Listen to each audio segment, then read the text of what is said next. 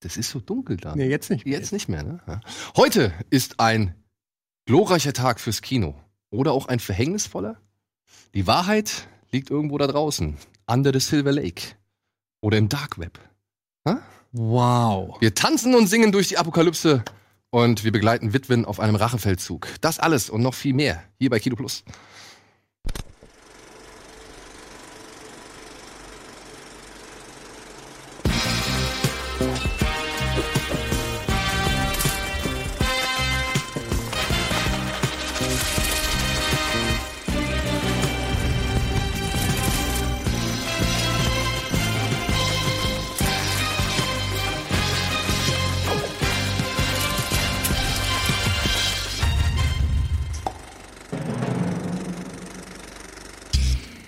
Hallo und herzlich willkommen da draußen zu einer verschnieften, aber umso trotzdem umso, umso frischeren Ausgabe Kino Plus. Heute mit Eddie natürlich und wir haben erstmals einen anderen Kollegen bei uns zu Gast. Matthias, ihr kennt ihn vielleicht ja als Aufnahmeleiter von Game 2 oder habt auch schon seinen Beitrag zu Die Siedler gesehen. Ja, richtig. Aber ich habe Matthias unter anderem auf dem Fantasy Filmfest gesehen. Da stand er nämlich mit ein paar Kollegen von uns und ich wusste gar nicht, plötzlich, ach guck mal hier, woher kommt er denn jetzt auf einmal und wieso ist er denn da? Und ähm, dann haben wir uns aufgrund eines Drehs bei Game 2, als ich eine Zeit lang bei der Game 2 zu tun hatte, haben uns in der Mittagspause mal so ein bisschen unterhalten und Matthias hat einen Filmblog, einen kleinen, wenn ich Ja, das auch richtig verstehe. Echt? Ja, ja, so ein bisschen. Ich, ich schreibe da so ein bisschen, habe da so einen kleinen, der ist äh, jetzt auch wieder seit ein paar Wochen brach, weil viel zu drehen war. heißt er? Äh, Kinomattes.wordpress.com. ja, es ist, es ist was Kleines nebenher. Es ist jetzt nicht riesig aufgezogen. Kino, Moment, ja, das kinomattes.wordpress.com. Ja. Ja, und Hä? Habe ich es falsch geschrieben? Äh, mit einem H. M-A-T-T-H-E-S. Also, ja.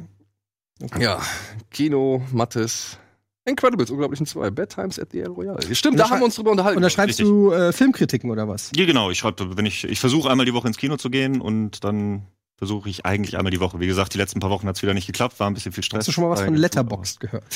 Ja, bin ich jetzt auch äh, seit ein paar, zwei Monaten oder so. Ah, Versuche ich das auch aktuell mitzumachen. Okay, So. unter welchem Usernamen? Äh, Mad Tears wäre das. M-A-D-T-A-R-S. Z. Ah, Ja. So cool bin ich nicht, das Z kann ich Ja. mir noch nicht leisten. ja, und deswegen habe ich Matthias gefragt, ob er denn ein paar Filme dieser Woche, ach guck mal hier, da ist es, ob er denn ein paar Filme aus dieser Woche gesehen hat. Und er meinte, ja, habe ich. Und dann habe ich ihm noch ein paar Filme zugeschustert, weil er dann gesagt hat, ja, ich komme gerne zu Kino Plus. Und jetzt sitzt er hier. Und deswegen werde ich auch jetzt direkt mal fragen, was du als letztes, neben den Filmen, die ich dir jetzt für heute, Ja. die heutige Sendung gegeben habe, äh, was du noch gesehen hast. Äh, ich war letzte Woche in äh, Suspiria. Den habe ich mir reingezogen. Auf große Empfehlung von Colin hin, der ja sehr von diesem Film schwärmt und auch vom Original und sonst was. Und dann lief der noch im Studiokino im Original, nur auch nur die eine Nacht. Oh. Und dann dachte ich, gut, ziehst du es halt durch und bin da reingegangen, alleine. das heißt, du warst um wie viel Uhr? Äh, ja, es war 2030 war der. Okay, ja, ich meine, geht halt auch. Hast du so auch so ein Fable für Horror und Eigentlich gar nicht so. Nee? Also ich bin echt nicht so der mega Horror-Fan. Da bin ich äh, vielleicht auch ein bisschen empfindlich. Hm. Aber Colin sagte so, ah, das ist auch Äh, nicht Colin ganz so hat krass einen- so. wie soll ich sagen, Colin hat einen, einen sehr eigenen Filmgeschmack. Obwohl er ist nicht so eigen, aber er ist äh, ja doch, er ist schon. Nein, Colin Naja, ist ein er- Genießer. Ja, er ist ein Genießer und er, er, er mag ja auch Filme, die generell als gut angesehen werden, aber er ist schon so, er hat schon auch so diesen, Nischigen Humor. ja, ja, nee, nicht Humor, würde ich noch nicht mal nennen, es ist einfach, einfach nur nischig. Ich muss hier gerade mal gucken, weil ich hatte mit Kollege Tino hin und her geschrieben. Wir haben uns nämlich gerade mal so ein bisschen äh, auf diese, ja, auf die Zuschauerzahlen der Arthouse-Kinos hier in Deutschland ein bisschen eingeschossen, so, weil jetzt ja auch The House der Jackbild letzte Woche gestartet ist, Suspiria, beides Filme über 150 Minuten und so weiter. Und die Zahlen sind halt leider auch nicht wirklich dankbar jetzt gerade für diese Filme, ja. Eigentlich ist er ja, ähm, ich muss, ich muss jetzt überlegen, wie ich das formuliere, weil wenn ich dann später wieder läster, dann heißt es wieder, widerspricht sich. Aber eigentlich bin ich ja froh, dass solche Filme den Weg in, in die Kinos finden. Und dass eben nicht nur Marvel, äh, Blockbuster und so ein Kram äh, in die Kinos kommen. Auf der anderen Seite muss ich jetzt sagen, es sind in letzter Zeit so viele schwerfällige Filme rausgekommen, ja. wo ich auch, wo ich persönlich, ähm, ich kann es auch gar nicht immer so, ich kann es nicht immer verallgemeinern. Manchmal funktioniert's und ein Film catcht mich und ich sag, finde ich geil. War zwar jetzt irgendwie ähm, so Reffen-mäßig, wo ich sage, ja, weiß auch nicht, wie heißt der mit den Models? Neon Demon. Neon Demon, ja, wo, wo bestimmt auch viele sagen, boah, was eine langweilige Art Passiert ja eigentlich auch nicht viel, ne? Ja, und, und ich sage aber, ja, hat mich aber irgendwie Ja. eingenommen. Bilder, Bildsprache, alles hat funktioniert für mich. Und dann gibt's andere Filme, über die wir dann auch noch sprechen, wo das nicht funktioniert. Und ich kann aber gar nicht immer genau sagen, warum. Und äh, ich glaube, Suspiria, ohne ihn jetzt gesehen zu haben, den neuen, ähm, ist auch so ein Ding. Manche, wie Colin, die sagen dann, sind elektrisiert und manche sagen dann vielleicht so, Alter, was habe ich da gerade gesehen? Ja, also ich, wie gesagt, ich bin ja nicht so bewandert in dem Genre Ja. und sonst was. Äh, aber gerade was auch Colin vorher sagte, ähm, der schafft es irgendwie nicht auf diese zu künstlerische Schiene. Der spielt damit total, der geht so und dann hast du dann Tanzsequenzen und geile Kameraeinstellungen und nochmal ein bisschen, aber es geht nie, es kippt nie zu Langeweile, nie zu diesem, oh mein Gott, jetzt feiert er sich gerade und seine künstlerische Phase ab. Der schafft das über die komplette Zeit mega die Spannung zu halten. Also ich saß wirklich, ich habe selten so zusammengekauert im Kino gesessen, weil ich einfach so unter Spannung war. Das hatte ich irgendwie zuletzt, äh, gut, das ist eine andere Geschichte, bei äh, Paranormal Activities, da saß ich auch einfach. ja, das ist eine längere Geschichte. Aber Bei welchem ähm, Teil? beim ersten. Ja, okay. Ja, gut, das- beim allerersten saß ich im Kino, da saß ich. Äh, Das kann ich noch der, verstehen. Ja. Aber der, bei, bei Paranormal Activity ist es ja aber auch wirklich so, dass du dann da sitzt und die ganze Zeit darauf wartest, dass was passiert. Richtig. Ja, und es passiert ja so gesehen eigentlich nichts. Aber der erste Teil ist noch geil, weil der erste Teil hat noch diese subtilen Elemente, äh, wo, da finde ich, da wartest du noch nicht so sehr, da bist du noch wirklich neugierig und, und Ja. voyeuristisch. Ja. Beim zweiten äh, Ist das ist, Thema ja, halt ist, das Schema F dann schon, ne? Und dann ist es ja nur noch ein Rehash von, von schon, weiß ich nicht, du siehst eine Kameraeinstellung und fragst dich, okay, wie schaffen sie es jetzt hier einen Jumpscare einzubauen, so ungefähr. Aber Suspiria fand sie gut. Also Auf jeden Fall, der ist, äh, ich, am Ende bin ich auch rausgekommen, dachte so, muss das erstmal verarbeiten, so, oh mein Gott, was hast du da gerade gesehen? Das baut sich ja langsam auf, aber es hält permanent die Spannung. Und dann die Schlussszene, wenn dann alles irgendwie zusammenkommt, äh, pff, hat mich mitgenommen, aber fand ich geil. Also es war großes Kino. Ja, cool. Ede, ich habe gesehen, du hast einen Film gesehen, von dem ich gar nicht gedacht hätte, dass du dir den angucken würdest, weil du ja generell mal doch schon eine gewisse Müdigkeit ob des Themas Da bin Durch- mal gespannt, was scheinen hast lassen. Ach so. Aber du hast dir tatsächlich einen Film angeguckt, ja, der auch, sag ich mal, obwohl er teilweise ja echt verrissen wurde, sensationelle Einspielergebnisse gefahren hat. Du redest von Venom? Ja. Ja, ich habe, äh, wobei ich muss dazu sagen, zu Venom insofern ein Verhältnis, also zum einen Tom Hardy ist Mhm, schon mal ein ganz großer Pluspunkt, einer meiner absoluten Lieblingsschauspieler. Und zum anderen äh, bin ich ein riesen Venom-Fan. Ich habe äh, früher als Kind die Comics, oder nicht die, aber ich habe viele Comics von Venom gehabt, noch bevor ich irgendwie verstanden habe, was die Story ist. Ich hatte so einen, einen Comicladen, ähm, gibt glaube ich immer noch, Terminal 3, äh, in, in, in Frankfurt, Terminal Entertainment, T3, so rum heißt er. Ähm, und ich habe äh, als Kind bin ich da immer reingegangen und habe einfach Marvel Comics oder Superhelden Comics genommen, wo die Cover geil waren. Deshalb habe ich auch ganz viele Image Comics, weil die immer Ja. wo, die hatten Ja. einen anderen Druck äh, als die mal, die sahen immer noch stylischer aus. Ich hatte keine Ahnung, hab dann einfach irgendeine Ausgabe von irgendeiner Reihe von irgendeinem Held Shadowhawk Ausgabe 70, keine Ahnung, hieß Shadowhawk sah geil aus gekauft. Und da habe ich dann auch ganz viele Venom Comics gekauft, weil der einfach so geil immer aussah in den Comics. Und ähm, hab äh, deshalb immer schon so ein Verhältnis zu dem gehabt und äh, f- hab mich bei Spider-Man 3 natürlich auch megamäßig Ja, ja. auf Venom gefreut. Fand den auch gar nicht so schlecht da in Szene gesetzt. Der Film ist crap, brauchen wir nicht drüber reden, aber generell äh, habe ich mich so gefreut, Venom zu sehen. Wenn man ihn mal gesehen hat. Ne? Ja, und ähm, eigentlich ist es auch so ein No-Brainer, da- dass der irgendwie auch seinen eigenen Film bringt. Deshalb war ich schon so ein bisschen, auch wenn ich generell mit dem Comic-Genre momentan äh, momentan einfach ein bisschen auf Kriegsfuß stehe, schon Bock drauf gehabt. Und was soll ich sagen? Ich meine, das ist jetzt sicherlich auch kein genialer Film oder so, aber der hat mich gut unterhalten. Und ich finde, ähm, was man dem Film vorwerfen kann, ist, dass der eigentlich Keinen zweiten Akt hat. naja, dass der einfach auch nicht düster genug ist, finde ich. Dass der einfach, ähm, dass der so versucht, so PG-13-mäßig zu sein, was, ähm, glaube ich, auch der Comicfigur da nicht gerecht wird und auch Tom Hardys Fähigkeit nicht. Er macht es gut. Ich finde ihn sympathisch und so, aber der, es, der ist jetzt nicht Slapstick, der Film, aber es schwingt immer so, eine lei so ein leichter Unterton mit.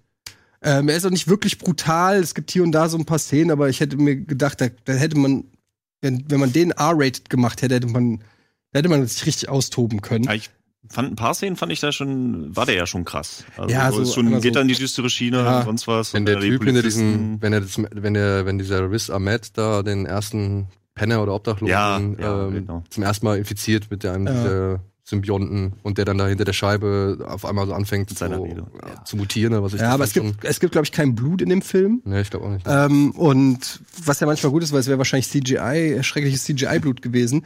Aber ich fand den so ganz unterhaltsam und irgendwie fand ich, ähm, der dritte Akt ist halt so, also das Finale der Showdown ist Ja, halt so bange. ich fand diesen, halt schon ein diesen, bisschen wo dann, Quatsch, wo ja. sie dann im Wald redet, wo er dann, Ja. warum hilfst du mir auf einmal? Die fand ich so, es war so, okay, Aber das- jetzt das- wir müssen da jetzt halt hinkommen, wir haben keine Zeit mehr.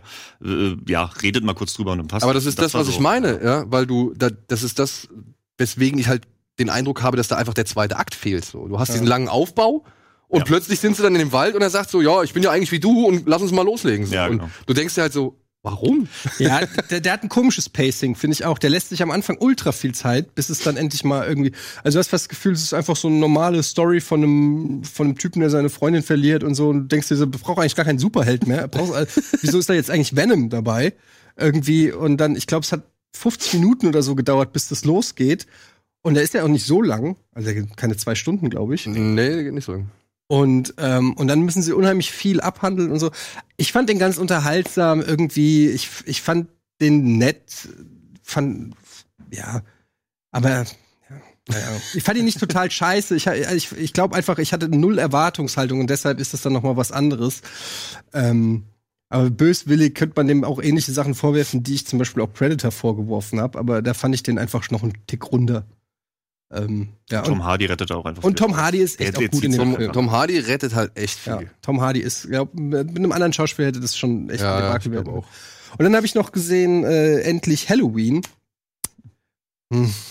War ich auch ein bisschen enttäuscht, ganz ehrlich. Ich weiß auch nicht, vielleicht, vielleicht liegt es auch an mir, dass ich irgendwie in einer Phase bin, wo ich äh, einfach. Ich, also es war auch bei Halloween, ne? Der ewig lang, bis es da mal losgeht. Ewig lang.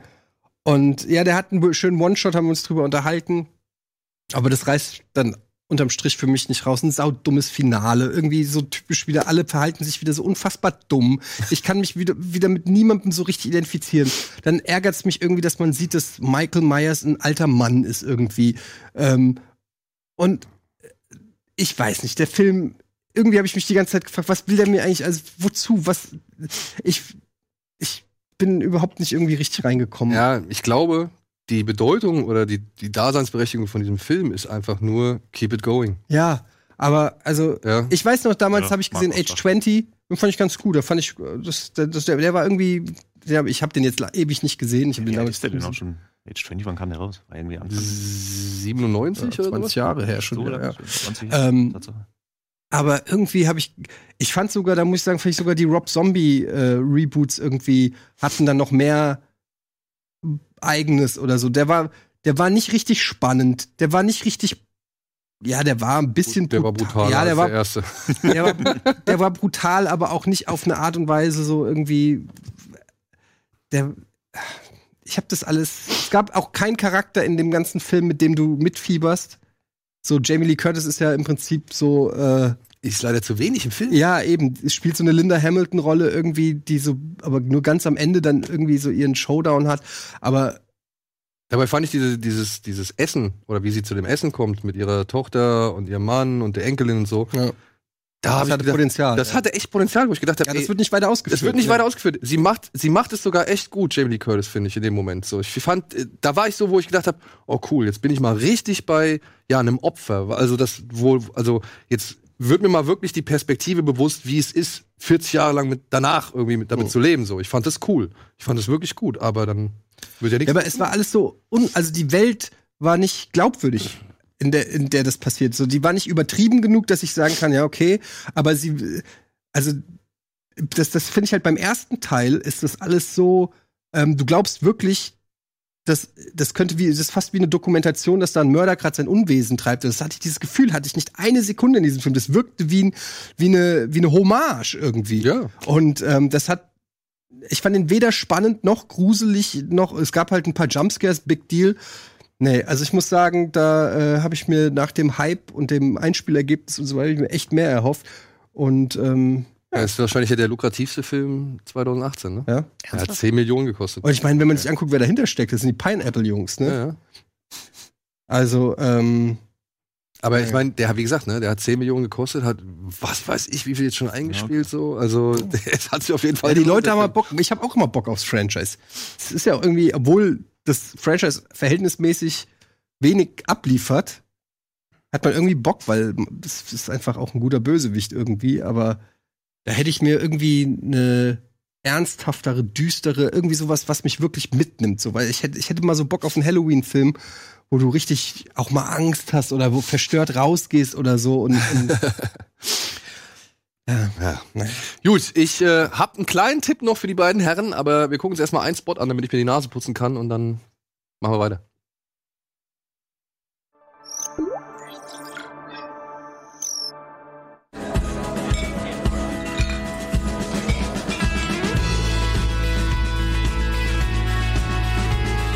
Bitburger.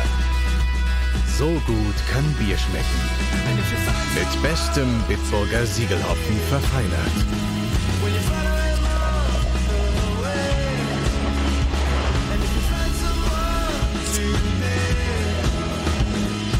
Und deshalb bitte ein Bit.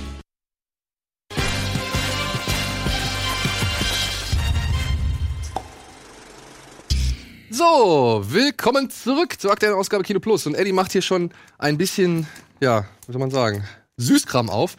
Denn hier, unser Zuschauer, Siggi. Siggi hat uns ein dickes, fettes Paket hier geschickt. Da sind richtig viele Fressalien drin. Und Siggi fragt, ob du eine Logan Blu-ray bekommen hast. Hast du Logan? Darf ich das mal sehen? Das sieht aus wie die Handschrift von meinem Vater. Und von der. Heißt jetzt zufällig Siegfried?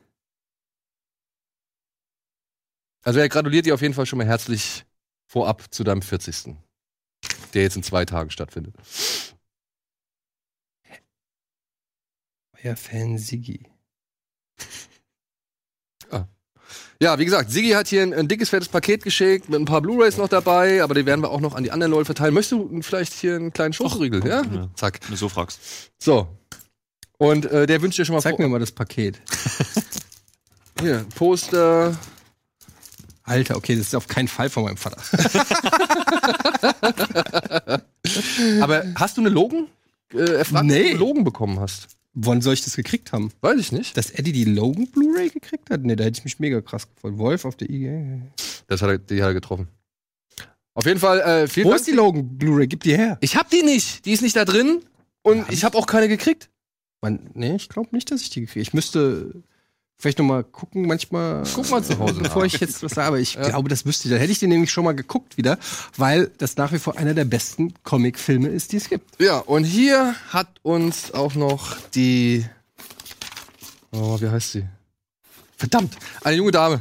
Da unten steht da wahrscheinlich. Sabrina. Sabrina.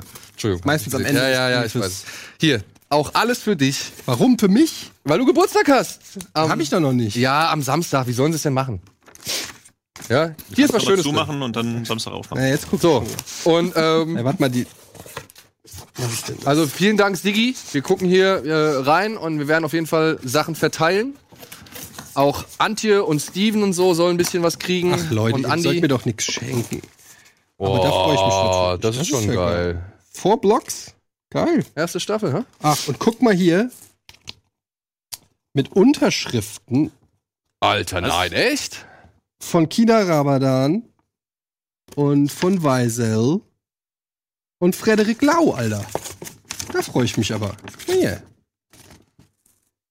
Stark. Nice. Wird der wirklich Weisel ausgesprochen? Ich glaube schon. Oder Weisel. Keine Ahnung. Hier, das ist ja Gringo hier, ne? Das habe ich jetzt erst gedacht. Familie, die ich nie hatte. ähm, ja, ey. Äh, guck die neue Bada Binge Folge, da drücke ich auch noch mal meine Liebe für diese Serie aus. Also wirklich, es ist mir immer unangenehm Geschenke anzunehmen von unseren Zuschauern, aber ich freue mich wirklich, also es, Leute, Dankeschön, wirklich, das ist das ist ja Sabrina, was haben Sabrina, ja. ja, Sabrina, wirklich sehr, sehr lieb. Ich freue mich ähm, und ich nehme das Geschenk an. Das ist ja gut. Puh, ja. Jetzt sind wir beruhigt. Und äh, was ich hier noch kurz auf euch auf dem Zettel, ich weiß, ihr werdet es wahrscheinlich im Leben nicht gucken. Aber ich habe mir gestern einen chinesischen Militärporno Okay, angeguckt. nee, werde ich nicht. Ey, Operation Red Sea. Bitte, tu mir einmal den Gefallen. Den gibt's schon auf Deutsch. Den gibt's schon auf Deutsch. Guck da mal rein. Das ist ein Mainstream-Militär-Action-Film, wo halt Chine eine chinesische Spezialeinheit chinesische Mitbürger irgendwo aus dem Nahen Osten retten muss, weil da gerade eine Revolution ausgebrochen ist und irgendwelche, keine Ahnung, fanatischen Truppen durch die Lande ziehen und alles abmorden.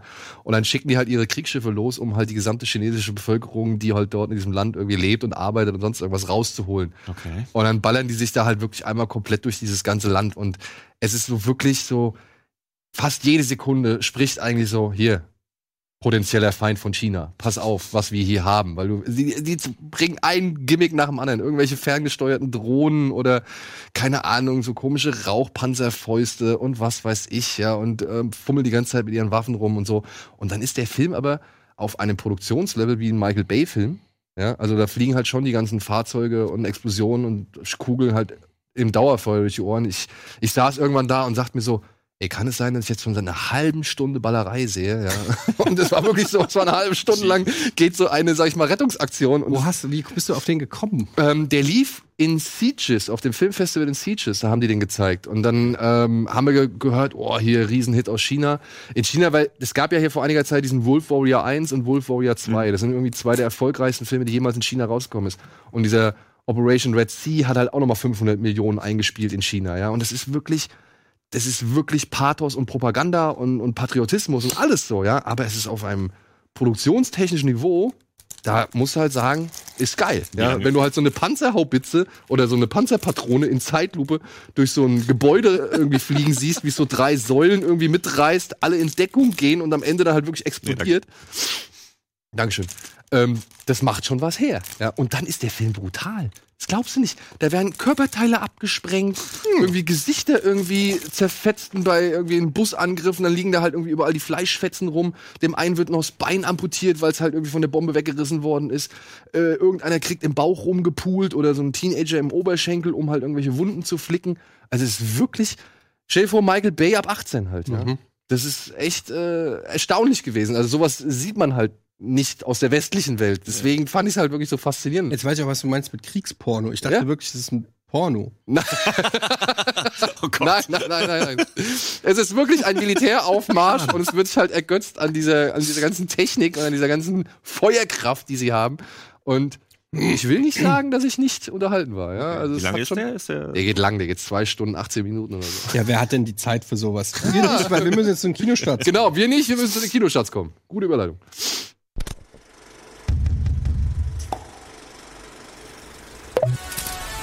Who's that?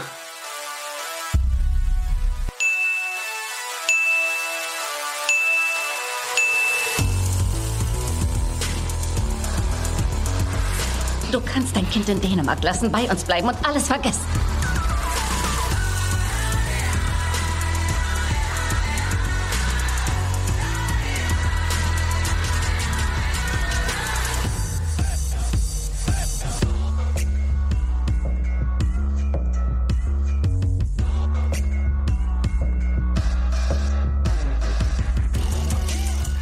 Oh, think that's weird? A little.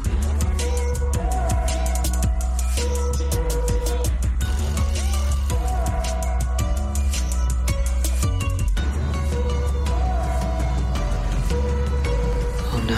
What? Justin Bieber's a zombie. Ja, ey, heute, es ist, es ist leider, es ist so schön. Und das ist das, da greife ich nochmal drauf auf, Mhm. was du gesagt hast.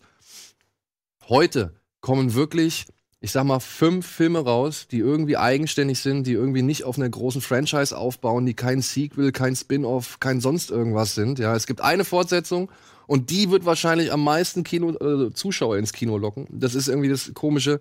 Und ich finde es so ein bisschen schade. Heute kommen einfach viele oder vier Genrefilme, die werden sich selbst kannibalisieren, meiner Ansicht nach. Ich glaube nicht, dass jeder für sich genug Zuschauer zieht. Und ich glaube schon, dass wenn einer oder zwei weniger laufen würden, die Leute, die auch da reingehen würden, sich trotzdem, also weißt du, also verstehst du? Ja, aber meinst du, dass da so viele Überschneidungen sind vom Publikum? Weil die ja schon alle in eine andere Richtung gehen. Die sind ja, Ja, schon alle wirklich aber- eigenständig. Ich, wirklich, ich kann mir schon vorstellen, dass jemand, der Gaspar Noé cool findet, ja, dass der halt auch, äh, sag ich mal, It Follows gesehen hat oder sowas und deswegen sich für Under the Silver Lake interessiert.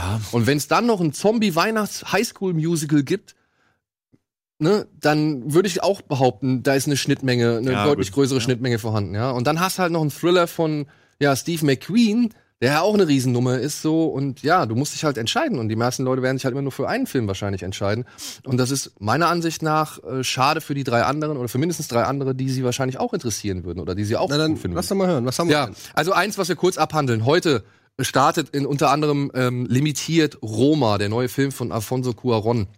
Der wird aber auch halt ab nächster Woche auf Netflix dann erscheinen. Aber der hat noch mal einen kleinen Kino-Release gekriegt und wird in einigen Kinos laufen. Ich habe den halt auch auf der Uhr und werde mir den am Sonntag angucken. Da läuft er nämlich hier in Savoy. Hm, okay. Und da gehe ich dann auf jeden Fall rein und wir werden nächste Woche darüber sprechen. Also deswegen will ich heute über Roma gar nicht großartig erzählen. Dann gibt's ein Biopic, das heißt Astrid und handelt von den Jugendjahren von Astrid Lindgren. Wie sie halt auf ihrem Bauernhof da aufgewachsen ist, wie sie halt ein Jobangebot bekommen hat in der Stadt, um in einer Zeitung zu arbeiten und wie dieses Jobangebot zu einer ungewollten Schwangerschaft führt, die halt schon irgendwo ihr Leben geprägt hat. Ähm, ist ein schöner Film, vor allem aufgrund der Hauptdarstellerin, Alma Au Alba August heißt die. Äh, ich glaube, es ist sogar der Auslandsbeitrag Schwedens für den Oscar. Und ähm, die Hauptdarstellerin macht es wirklich ganz, ganz toll. Ganz, ganz toll. Ich finde nur den Film so ein bisschen, ein bisschen gefällig, ein bisschen schmucklos so, ja. Also ich hätte mir halt, als ich gehört habe, das ist ein Biopic über Astrid Lindgren, hatte ich mir halt irgendwie vorgestellt schon, dass da irgendwie so ein bisschen kreativer was einfließt und auch so ein bisschen mehr Bezüge zu ihren Werken hergestellt wird.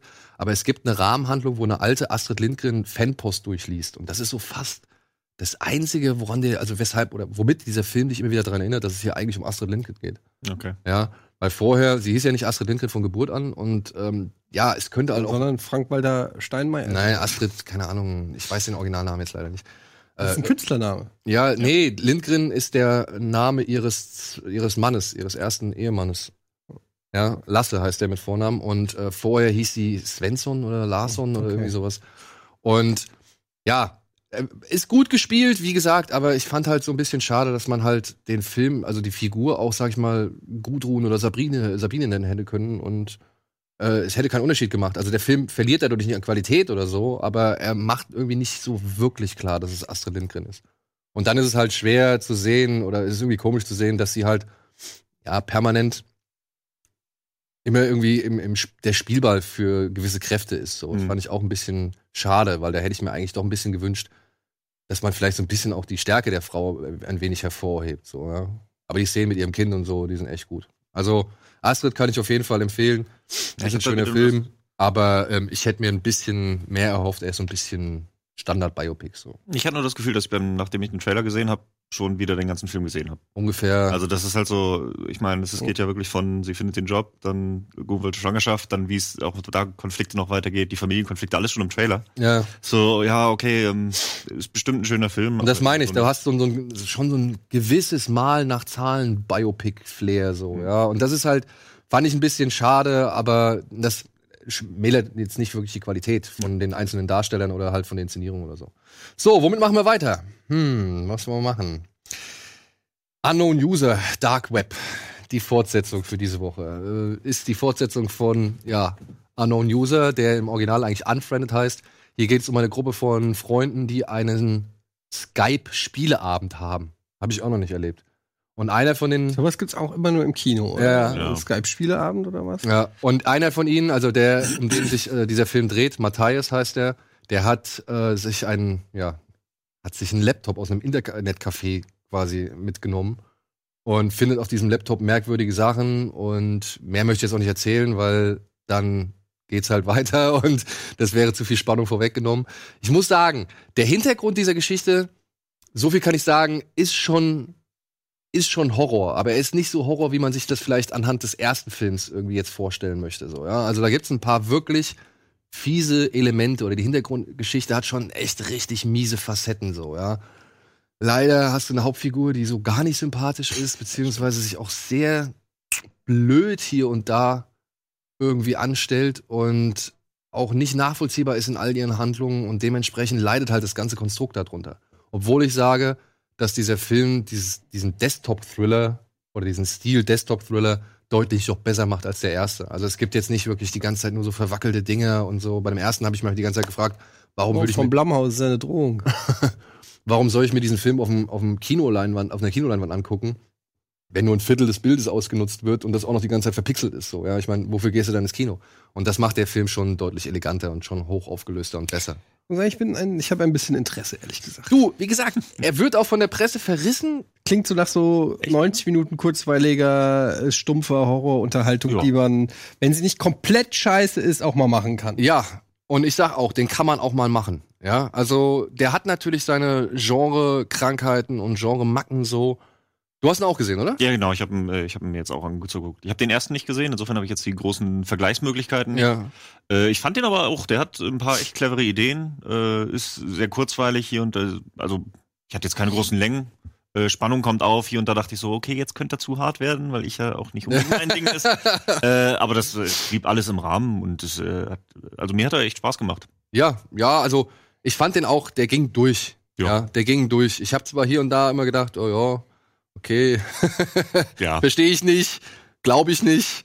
Warum machst du das so? Aber komm, geschenkt. Aber mit ey. der, mit der Einstellung kannst du ja noch nicht rangehen, ne? Ja. Insofern, ja. Aber das, Und- der Matthias, die Hauptfigur ist wirklich echt nicht so sympathisch, wenn du siehst, dann denkst du auch so, ja, okay, jetzt, aber dafür schwenkt's dann auch oft genug zu den Freunden und das ist ja komplett dieser Desktop. Insofern ja, ja, äh, ja. ist das alles Es verschmerzt. gibt halt eine ne Nebenfigur, der würde man schon gerne, glaube ich, auch selbst ins Gesicht hauen möchten. Aber ist, ist okay, kann man auch mitleben. Ja, ich fand im ersten Teil waren halt einfach, das waren alles Arschlöcher. Und wie gesagt, der erste hat mir eigentlich noch Ja, weniger. aber so sind's halt die jungen Menschen. Ja. Wer weiß. Wer weiß. So. Kommen wir zu einem etwas schwierigeren Film. Nein. Ein, zu einem guten Film. Heute läuft Widows, Tödliche Witwen an. Der neue Film von Steve McQueen mit Viola Davis in den Hauptrollen und Michelle Rodriguez und Elizabeth Debicki. Und diese drei Frauen spielen jeweils eine Witwe, denn ihre Männer waren alles Gangster. Und diese Gangster haben einen Coup durchgezogen und ja, diesen Coup nicht überlebt, aber trotzdem fehlt das Geld, was sie dabei erbeutet haben. Und die eigentlichen Besitzer von dem Geld setzen jetzt nun halt Viola Davis, die Ehefrau von Liam Neeson hier, setzen sie halt unter Druck und wollen dieses Geld haben. Und ich kann, glaube ich, noch erzählen, weil das macht der Trailer auch klar, sie findet halt die Aufzeichnung ihres Mannes, wo halt ein detaillierter Plan, also es ist so eine Kladde und da ist so ein detaillierter Plan von einem nächsten Raubzug, den sie geplant hatten, den sie aber jetzt halt nicht mehr ausführen können. Und sie versucht jetzt halt mit den drei anderen oder den zwei anderen Witwen und noch einer anderen Frau diesen Raubzug durchzuziehen, um eben halt aus dieser Schlinge dieser Gangster zu kommen. Ja. Und daraus entspinnt sich ein Film, der ist gut. Wirklich, keine Frage, der ist gut. Trotzdem muss ich sagen, hat er mich nicht so ganz erreicht. Also, das ist ein Film, den ich mehr respektiere, als dass ich ihn wirklich mag. Also, also dass er mich wirklich gekriegt hat. So, ja? Viola Davis ist super. Michelle Rodriguez darf auch endlich mal mehr zeigen als nur die Agrofresse, die sie halt immer in so vielen Filmen präsentieren muss. Und die kriegt auch richtig coole, äh, sag ich mal, Szenen hin. Meine größte Überraschung ist tatsächlich Elizabeth Debicki. Uh. Ähm, die, die spielt hier echt gut. Die spielt so ein, am Anfang so ein naives Blondchen irgendwie, die aber halt dann relativ schnell versucht, in diese Welt, in dieser Welt klarzukommen. Die kennt man unter anderem als diese goldene Frau aus ähm, Guardians of the Galaxy 2 zum Ja. Beispiel. Mhm. Ja, kannst du dich erinnern, am Anfang, diese, der sie diese Batterien klauen? Egal. ja, und die macht es wirklich. Also die hat mir, teilweise hat die hier wirklich Szenen gestohlen. Also da fand ich sie auch besser als Viola Davis so. Und der ganze Film hat dann auch so ein bisschen The Wire-Flair. Mhm. Ja, weil es halt um Okay. Korruption geht, es geht um die Machenschaften innerhalb der, der Der sieht Politik. äh, vom Trailer aus ein bisschen wie ein Heist-Movie. ja, aber das ist das Ding, der ist eigentlich gar nicht so ein richtiger Heist-Film. Aber es ist auf jeden Fall, äh, ich krieg ein bisschen Bock, ehrlich gesagt. Du, gucken dir an, der wird dir wahrscheinlich auch gefallen. Aber ich muss, wie gesagt, sagen, ich fand gerade eben diese Heiß-Geschichte, die tut diesem Film nicht gut. Mhm. Weil sie ist eigentlich viel mehr Lärm um nichts. So. Und das eigentlich starke Potenzial, wie diese Frauen mit der Situation umgehen, wie die Frauen mit der Situation klarkommen müssen und wie dann halt auch der Blick in diese korrupten und maroden Machenschaften innerhalb der Stadtregierung irgendwie ge ge geworfen wird. So. Also wie, wie wirklich wie bei The Wire. Das hätte schon echt ausgereicht, meiner Ansicht nach.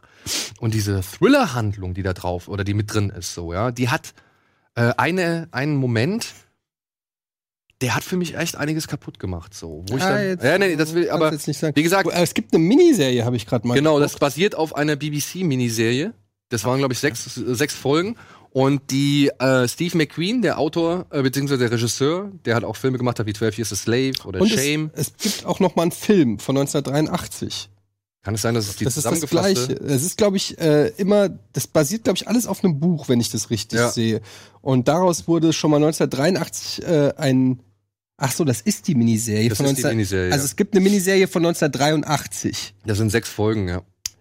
Ähm, Und die haben sie jetzt adaptiert. und dann gibt's noch mal eine Miniserie, warte, von 2002. Oh. Also es gibt die Miniserie von 1983, es gibt die Miniserie von 2002. Ich glaube, aber sie Übrigens haben mit, mit Brooke Shields und Rosie Perez. und es gibt jetzt den Film. ja, und es gibt jetzt den Film. Wow. Und der verdichtet es und wie gesagt, er erweitert, also so habe ich das auch mitbekommen, äh, die alte Serie auf jeden Fall um diese ganzen politischen Ebenen und, und politischen, sag ich mal, Härten auch. Robert Duval spielt halt auch so einen, so einen miesen, wirklich miesen Typen. Und es gibt auch Widows 2 von 1985. Ja, ich glaube, das ist was anderes. nee, das ist basiert auch tatsächlich Ja? auf 8,1, kann man nicht so viel sagen. Das ist, äh, also dieses Thema ist offensichtlich schon einige Male, ähm, Wirklich originelle Geschichten gibt's halt so nicht mehr. Das ist immer alles schon mal vor 50 nee, aber Jahren. also in der das ist wirklich auch so gewesen. heiß und so, ja, das ist auf jeden Fall scheinbar ein oft verfilmter Stoff. Ja. Und wurde jetzt hier zusammen mit der Autorin von Gone Girl ähm, geschrieben. Ja, also Steven, Steve McQueen hat Regie geführt und hat halt auch, wie gesagt, das Drehbuch zusammen mit der Autorin geschrieben. Und ich finde halt, man merkt es halt leider an dem Thriller-Plot, der halt so nicht wirklich gut funktioniert, meiner Ansicht nach. Hm. Der raubt dem Film eigentlich ein bisschen Kraft. Trotzdem ist ein guter Film. Guck mal auf die Zeit. Ja, ja, ja. Okay. So. Machen wir weiter mit etwas Heiterem. Ein Film, den Matthias auch gesehen hat. Und Und Climax? nein, Das ist sehr heiß. das kommt, glaube ich, etwas später. Nein, wir haben auf dem Fantasy Filmfest nämlich Anna and the Apocalypse gesehen. Und Freunde, wenn ihr ein Musical zu Weihnachten haben wollt, wenn ihr gute Laune, gute Songs, Herzlichkeit, Wärme und Christmas-Feeling braucht, dann schaut euch diesen Film an. Und ihr kriegt obendrauf noch ein bisschen Zombie-Action mit dazu. Ja, und das alles sehr charmant präsentiert, sehr sympathisch, sehr versiert auch. Ja, also es wird schon einige Male ganz gut gesplattert. Wer ist ja Sabrina? Nein, Anna and the Apocalypse. Äh, Anna- Von Sabrina kam die Schokolade. ja, von der Sabrina kann ich nicht sagen. Ja. Ähm, ja. also, macht Laune. Ja. Macht Laune. Ich finde, was man dem Film so ein bisschen ankreiden kann, das habe ich, also, ich habe halt irgendwie so die Hoffnung gehabt, dass sie ein wenig mehr Gesang und Tanz mit der Zombie-Action Genau. kombinieren. Und das passiert leider in diesem Film nicht so Es sehr. läuft halt alles so ein bisschen parallel. Also Ja. die, die Songs sind alles super Songs, das ist ein tolles Musical und die Songs funktionieren, glaube ich, auch super losgelöst vom Film. Ich habe mir heute noch mal ein bisschen die Songs noch mal Ja. angehört. Die sind auch einfach gut. Die haben aber halt nichts mit Zombie zu tun. Nein. Und die Zombie-Szenen sind halt losgelöst, äh, haben nichts Hier, das mit ist die- zu tun. Ne? Ja. Das ist halt deswegen. Es gibt, glaube ich, einen Song, der wirklich äh, darum geht, äh, Genau. um Zombies zu töten. Wenn die Schnösel hier mit dem Ja, Einkaufswagen genau. die Zombies fertig machen. I'm, I'm the number one at uh, when it comes Ja. to killing oder so. Ja, das. Äh, aber ansonsten wird's halt irgendwie nie mehr als die Summe von, äh, als die Teile. Ja. Also, ihr wisst, was ich meine. Es halt du hast das Musical auf der einen Seite, das funktioniert gut. Du hast die Zombie, das funktioniert auch ganz gut. Aber die Kombination kriegen sie halt leider nicht so ganz hin. Ja, was ist ein bisschen schade. Aber das soll wirklich nicht den Spaß irgendwie an Nö. diesem Film mindern, denn Wie hieß dieser Zombie-Film, den wir gesehen haben hier in Hamburg bei dieser Premiere Scouts? Scouts vs. Zombies. Den fand ich auch ganz lustig. Ja, den kann man auch wirklich damit vergleichen. Ja, ne? Hast du den gesehen? Erinnert mich so ein bisschen Scouts daran. vs. Zombies. Also ist auch so eine, ja, echt äh, etwas mainstreamigere, also ja, äh, Zombie-Komödie über halt Pfadfinder gegen Zombies. Okay. Ja, aber es gibt abgerissene Penisse und so weiter und es macht Spaß. es macht echt Spaß. Und Anna and the Apocalypse. Ich finde aber, er nimmt sich ein bisschen zu sehr ernst. Also das ist Ja. die, die Zombie-Szenen, äh, gerade von der schauspielerischen Leistung her, die sind alle so äh, selbst, naja, nicht selbstverliebt. Aber es, ist so, es ist halt ernst dargestellt. Sie versucht die dramatischen Szenen, wenn dann die Leute sterben, dann auch immer wirklich ernsthaft rüberzubringen, dass sie gerade den Verlust und das passt dann aber nicht wirklich zum Humor. Also dafür ist dann, da finde hätte ich hätte ich mehr Selbstironie. Und das, Gehofft. das, das finde ich eine interessante, ein interessanter Aspekt, weil ich weiß nicht, vielleicht stimmst du mir da ja auch zu. Ähm, ich habe irgendwo eine Kritik gelesen und wurde halt, wo halt wirklich das herausgehoben wurde, dass es eben so einen ernsten Kern gibt in der ganzen Geschichte und dass deswegen die Komik besser funktioniert, weil es eben so einen ernsten Kern gibt.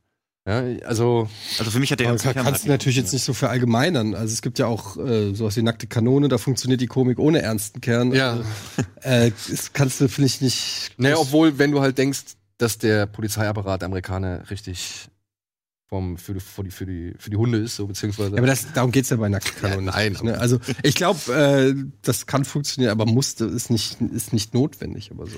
Ich glaube, dafür war es dann aber auch wieder nicht ernst genug. Also dafür war die Zombie-Geschichte dann zu tausendmal gesehen, zu Klischee, als dass ich da wirklich, also das war nichts Neues. Die haben ein, zwei frische Ideen, aber ansonsten ist die Zombie-Geschichte halt schon eine klassische Zombie. ja, ja. Ich glaube, worum es halt geht, ist zum Beispiel, wenn ich jetzt sowas sehe wie bei From Dusk Till Dawn, ähm, wo äh, es funktioniert auf, auf der Ebene sowohl, dass es Spannung einerseits erzeugt, also dass du wirklich irgendwie auch mitfieberst mit den Leuten und irgendwie das, du, du willst ja schon, dass die entkommen oder dass die es schaffen oder so.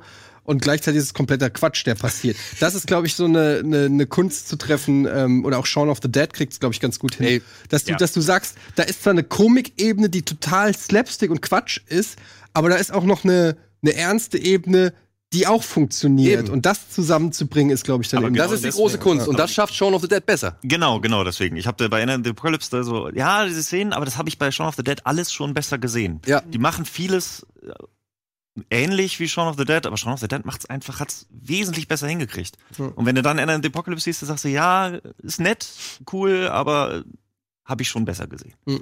Und deswegen, das tut dem, der Vergleich mit Shaun of the Dead tut ihm halt einfach nicht. Es ist halt, Der- der tut das, ihm auf das, gar keinen das Fall ist halt auch ein Genre, das mittlerweile ganz schön abgetreten ist. Da musst du schon ähm, dann auch irgendwas liefern, sage ich mal, was ähm, was es so noch nicht gab oder wo du sagen kannst, ja okay, da habt ihr noch mal einen neuen Spin gefunden oder so, weil ansonsten bist Ja. du halt einfach nett, wie du sagst, more of the same kann man machen, aber gibt's halt auch schon wie Sand am Meer. Und das hätte halt das Musical sein können, aber dafür macht das Musical halt seine eigene Nummer und macht halt kein Zombie-Musical draus. Und deswegen ist der okay. Ich finde den, ich, ich habe jedes Jahr zu Weihnachten mache ich immer so einen Weihnachtsfilm-DVD-Abend, wo dann auch immer Stirb langsam geguckt wird und sonst was. Das ist der perfekte Rausschmeißer dafür. Der ist Ja. super lustig, dass du am Ende des Abends, Zombie, kannst du ein bisschen drüber lachen, Weihnachtsthema, total geil.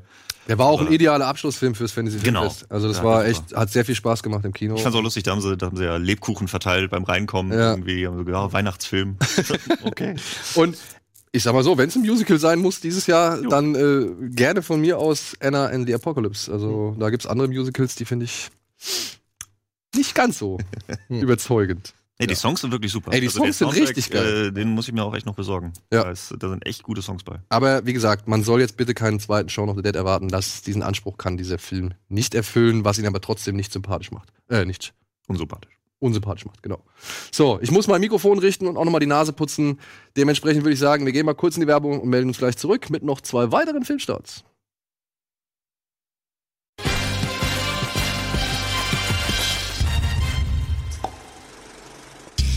So, willkommen zurück zur aktuellen Ausgabe Kino Plus mit Matthias und mit Etienne und mir.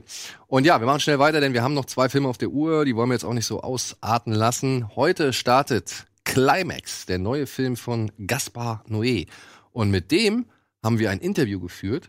Da seht ihr jetzt mal einen kleinen Ausschnitt raus, aber das Originalvideo beziehungsweise das Video in Originallänge wird demnächst in einem Spezial gezeigt, das, glaube ich, soweit ich weiß, um den 20., 22. Dezember rum ausgestrahlt wird. Da seht ihr das Interview in voller 15 Minuten Länge, glaube ich. In diesem Sinne, hier erstmal Regisseur Gaspar Noé zu seinem Film Climax.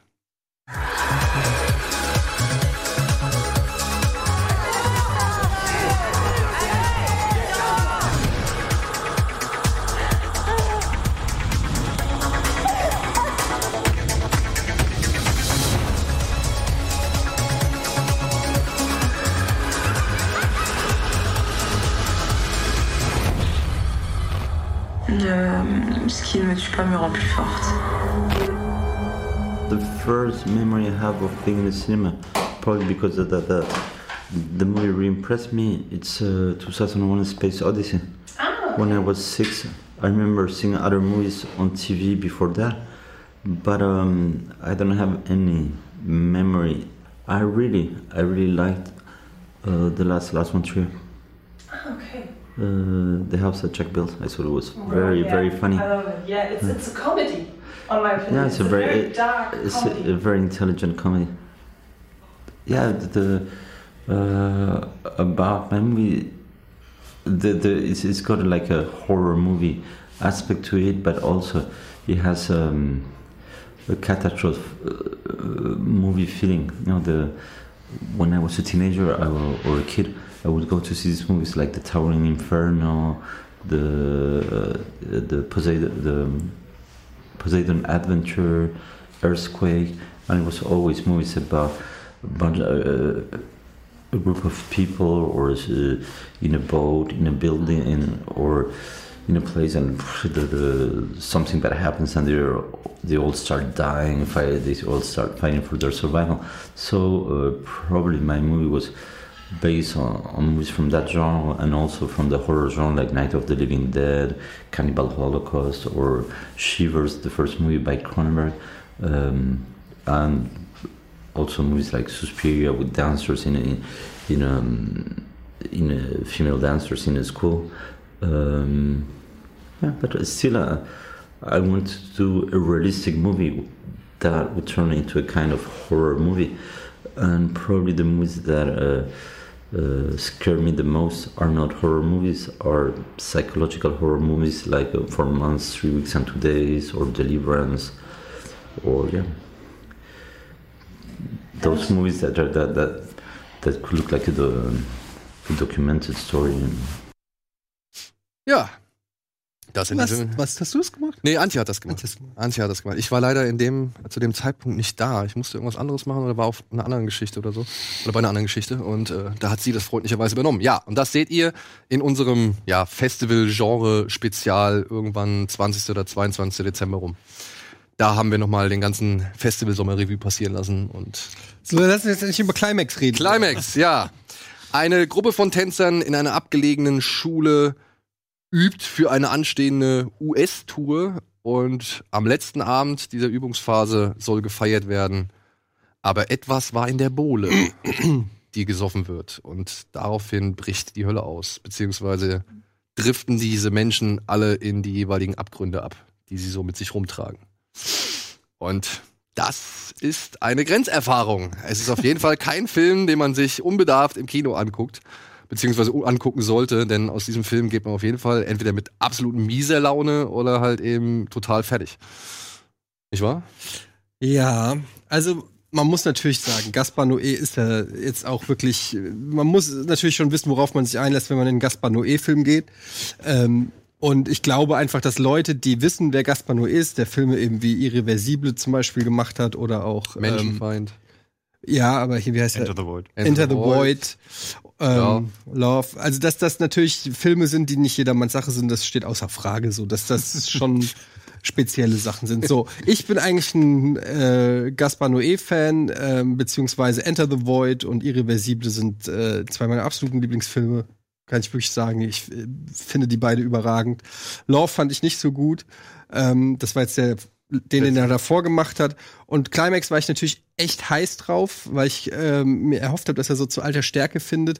Und bin ehrlich gesagt ein bisschen enttäuscht. Muss ich ganz ehrlich sagen. Weil ähm, da einfach inhaltlich so wenig hintersteckt hinter dem Film. Das ist ein, wie so oft bei Gaspar so ein Bilderrausch, ein, ein Rausch der Sinne und das funktioniert natürlich auch irgendwie wieder, ist aber, finde ich, ist nicht mehr der Anspruch, den ich an Gaspar Noé habe, weil das kriegst du mittlerweile, äh, finde ich, kriegt das fast jeder hin. Mit, mit lauter Musik, mit Strobolichtern, wilden Kamerafahrten und so weiter. Das alleine reicht nicht aus, finde ich. Ich erwarte von Gaspar Noé eigentlich noch eine zweite oder dritte Ebene und die, finde ich, ähm, gibt es bei Climax nicht. Zumindest habe ich sie nicht gefunden. Ähm, was man natürlich sagen muss, ist, dass der Film einen in irgendeiner Form, glaube ich, nicht kalt lässt ich finde, es ist halt immer nur die Frage, ist das wirklich so eine krasse Kunst mittlerweile, dass ein Film dich nicht kalt lässt, dass du also sozusagen als, als Filmemacher es auch schaffst, dass ein Film dich abst abstoßend ist oder so. Das finde ich ist halt ähm, nicht so schwer, wenn man davon ausgeht, dass der Film mehr oder weniger keine Story hat und die letzte Hälfte mehr oder weniger auf dem Kopf stattfindet und ähm, einfach nur Leute vor sich komisch hintanzen, Strobolicht, rotes Licht sich abwechselt ähm, mit Leuten, die wie in so einem CK1-Spot äh, durch die Gänge torkeln und sich abstützen von den Wänden und es ist einfach irgendwie nur noch Craziness. Und in dieser Craziness hat mir aber dann irgendwie so der komplette Sinn gefehlt, warum ich das, warum mir das irgendwas geben sollte, außer dass es crazy ist. Da war ich einfach so ein bisschen enttäuscht. Die Eröffnungssequenz mit dem Tanz, den wir auch im Trailer sehen, wo ich sage, ist überragend gemacht, ist wirklich überragend gemacht. Ich habe äh, im Nachhinein habe ich ähm, ein bisschen darüber gelesen, wie sie das gemacht haben. Also überhaupt der ganze Film ist ja innerhalb von zwei Wochen mehr oder weniger entstanden, von der Idee zur Umsetzung. Ähm, die, die ganzen Statisten, also nicht Statisten, die ganzen äh, Darsteller und Tänzer sind irgendwie, äh, die haben kaum Vorbereitung gehabt, die haben sich diese Choreografie teilweise selber ausgedacht. Er hat nur die Kamera mehr oder weniger draufgehalten und manche Tänzer sind am gleichen Tag, wo gedreht wurde, noch gekommen und wurden eingebaut und so weiter. Also ähm, ganz abgefahrene Geschichten. Und wenn man dann sieht, wie dieser Tanz am Anfang, der locker zehn Minuten geht, ähm, und, und, und so durchchoreografiert ist und wo jeder dieser Charaktere mehr oder weniger durch seinen eigenen Tanz sich selber darstellt und auch seinen Charakter darstellt oder, oder so, das fand ich schon ähm, gepaart mit der Musik, die normalerweise nicht so meine Musik ist, aber in dem Moment, das, hat, das ist wirklich mir ins Blut gegangen. Okay. Und da habe ich auch gedacht, Alter, das wird ein Spaß. Und dann waren da aber auch Szenen dabei, ich will jetzt auch nicht zu viel spoilen mit dem Kind und so weiter, wo ich gedacht habe, ja, also was ist das jetzt? Das ist einfach nur, ich baue mal ein, Schock, ein Schockelement rein, was irgendwie überhaupt nicht reingepasst hat. Ähm, das, das wirkte mir zu billig. Ja, unterm Strich glaube ich, Gaspar Noé-Fans werden sowieso reingehen und ich glaube, da wird es Leute geben, die sagen, geil, alte Stärke und es wird Leute sagen, die, die wie ich vielleicht dann auch sagen, na, hätte ich mir ein bisschen mehr versprochen. Das ist so mein Fazit. Aber wenn ihr, wenn ihr Gaspar Noé-Fans seid, geht auf jeden Fall rein und, und, bildet euch selber ein Urteil.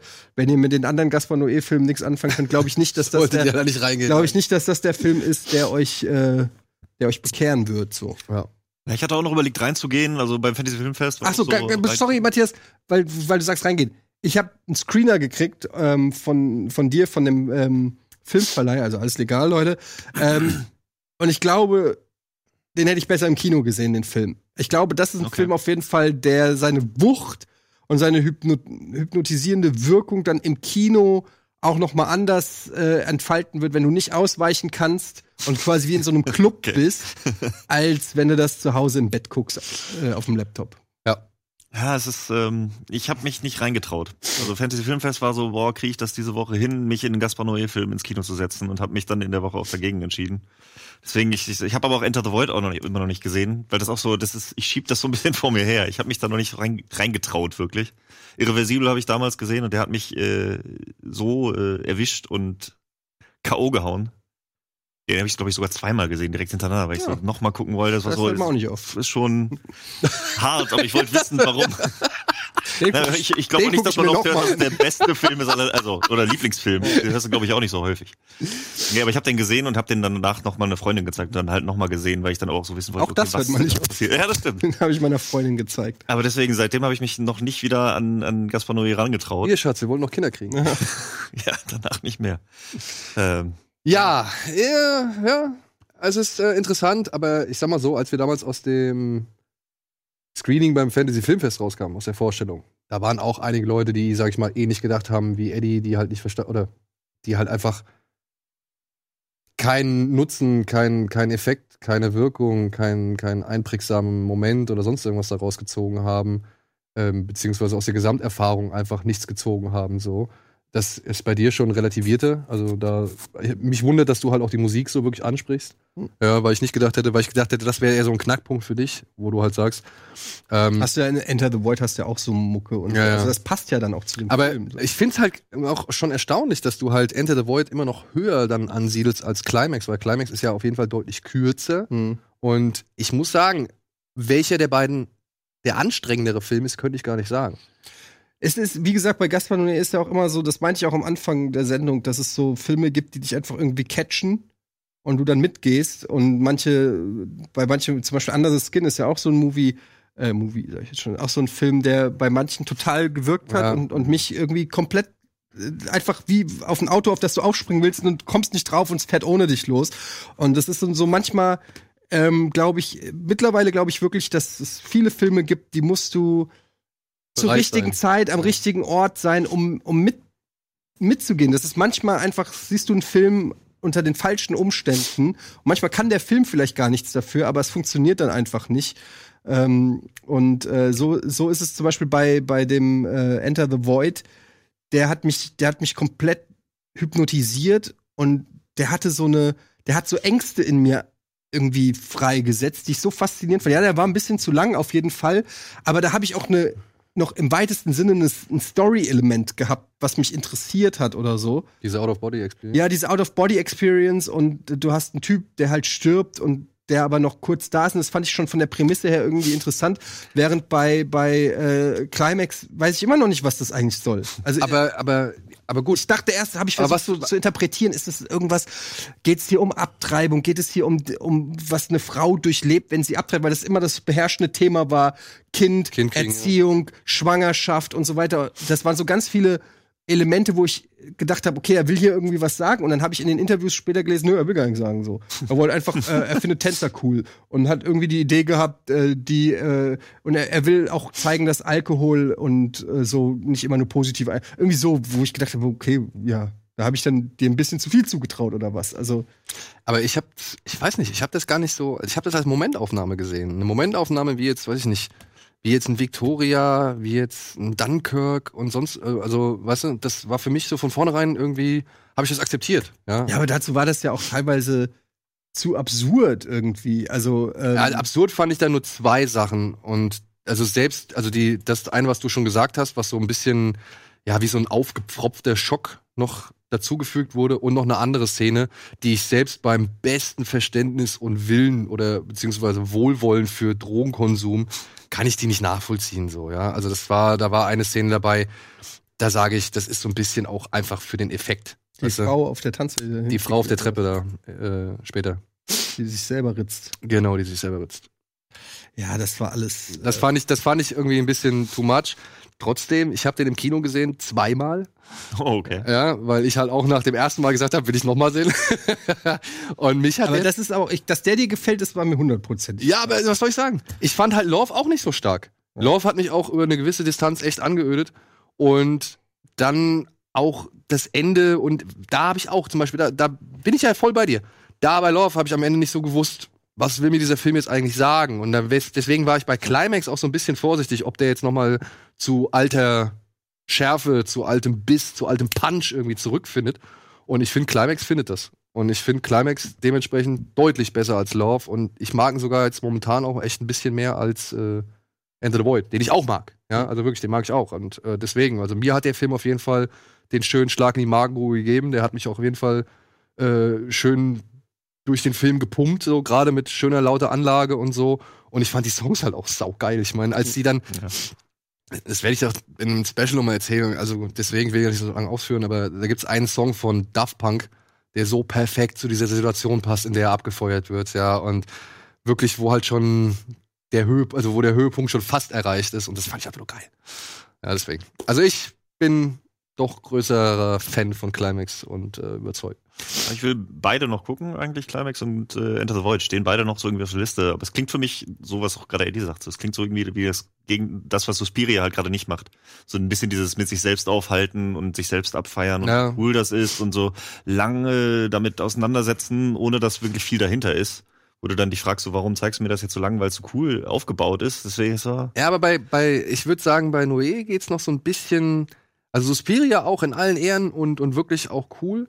Aber bei, bei Noé ist, glaube ich, die Metaebene noch ein bisschen größer, noch ein bisschen weiter oder greift noch in andere Bereiche über. Weil da geht's ja auch bei ihm drum, zum Beispiel, wie er mit Credits um verfährt und wie er das einsetzt und so und wie der Film aufgebaut ist und so. Und das ist ja schon jemand, der halt auch Sehgewohnheiten eigentlich gerne mal, das wissen wir seit Irreversible spätestens, der Sehgewohnheiten Ja, wirklich bei. Irreversible, finde ich, macht es total Sinn. Das ist ja das Ding. Bei Irreversible, der Film äh, fängt ja, äh, hört ja auf mit einem Happy End. Äh, also, der fängt ja an, wo all die Welt in Ordnung ist, weil rückwärts erzählt wird. Jetzt, So, und genau, der ist, irreversibel ist konsequent rückwärts erzählt. Genau, Also und du, das Schlimme passiert sozusagen direkt am Anfang und am, äh, Und äh, am Ende des Films, weil er rückwärts ist, ist das Pärchen zusammen und wacht gemeinsam auf und so weiter. Und dann kommen die Credits.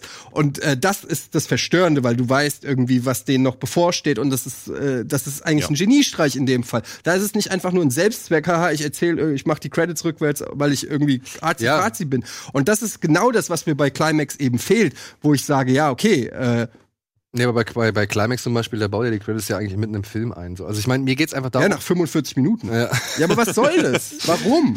weil er halt Lust hat, Ja, genau, was weil er einfach, auszuprobieren, weil er einfach auf. Ja, aber das ist dann so dieses Warum, das ist Willkür und ich hau das mal jetzt irgendwie rein. Das Ja, okay, aber, aber das- da fehlt dann auch so ein bisschen die Charmantheit, was dann zum Beispiel hier ähm, Quentin Dupier hat oder sowas. Der macht halt auch, worauf er Bock hat, aber das ist irgendwie charmant und äh, aber es er ist zum spielt Teil für auch die Rolle. zäh, ja. Also bei, bei Ja. Dupier, ja, würde ich jetzt Findest auch sagen. Ja. Also, ja, kommt Wrong und Wrong. Cops. Wrong, ja, ja. ja. Wrong bin ich bei dir. Das ist Aber jetzt sind wir beim guten Thema. Haken wir Climax ab und kommen wir zum nächsten Film, der jetzt halt wirklich äh, Ja, genau. auch sich mal, ich sag ich mal, in der in der Filmwelt austobt, spielt, zitiert und was weiß ich.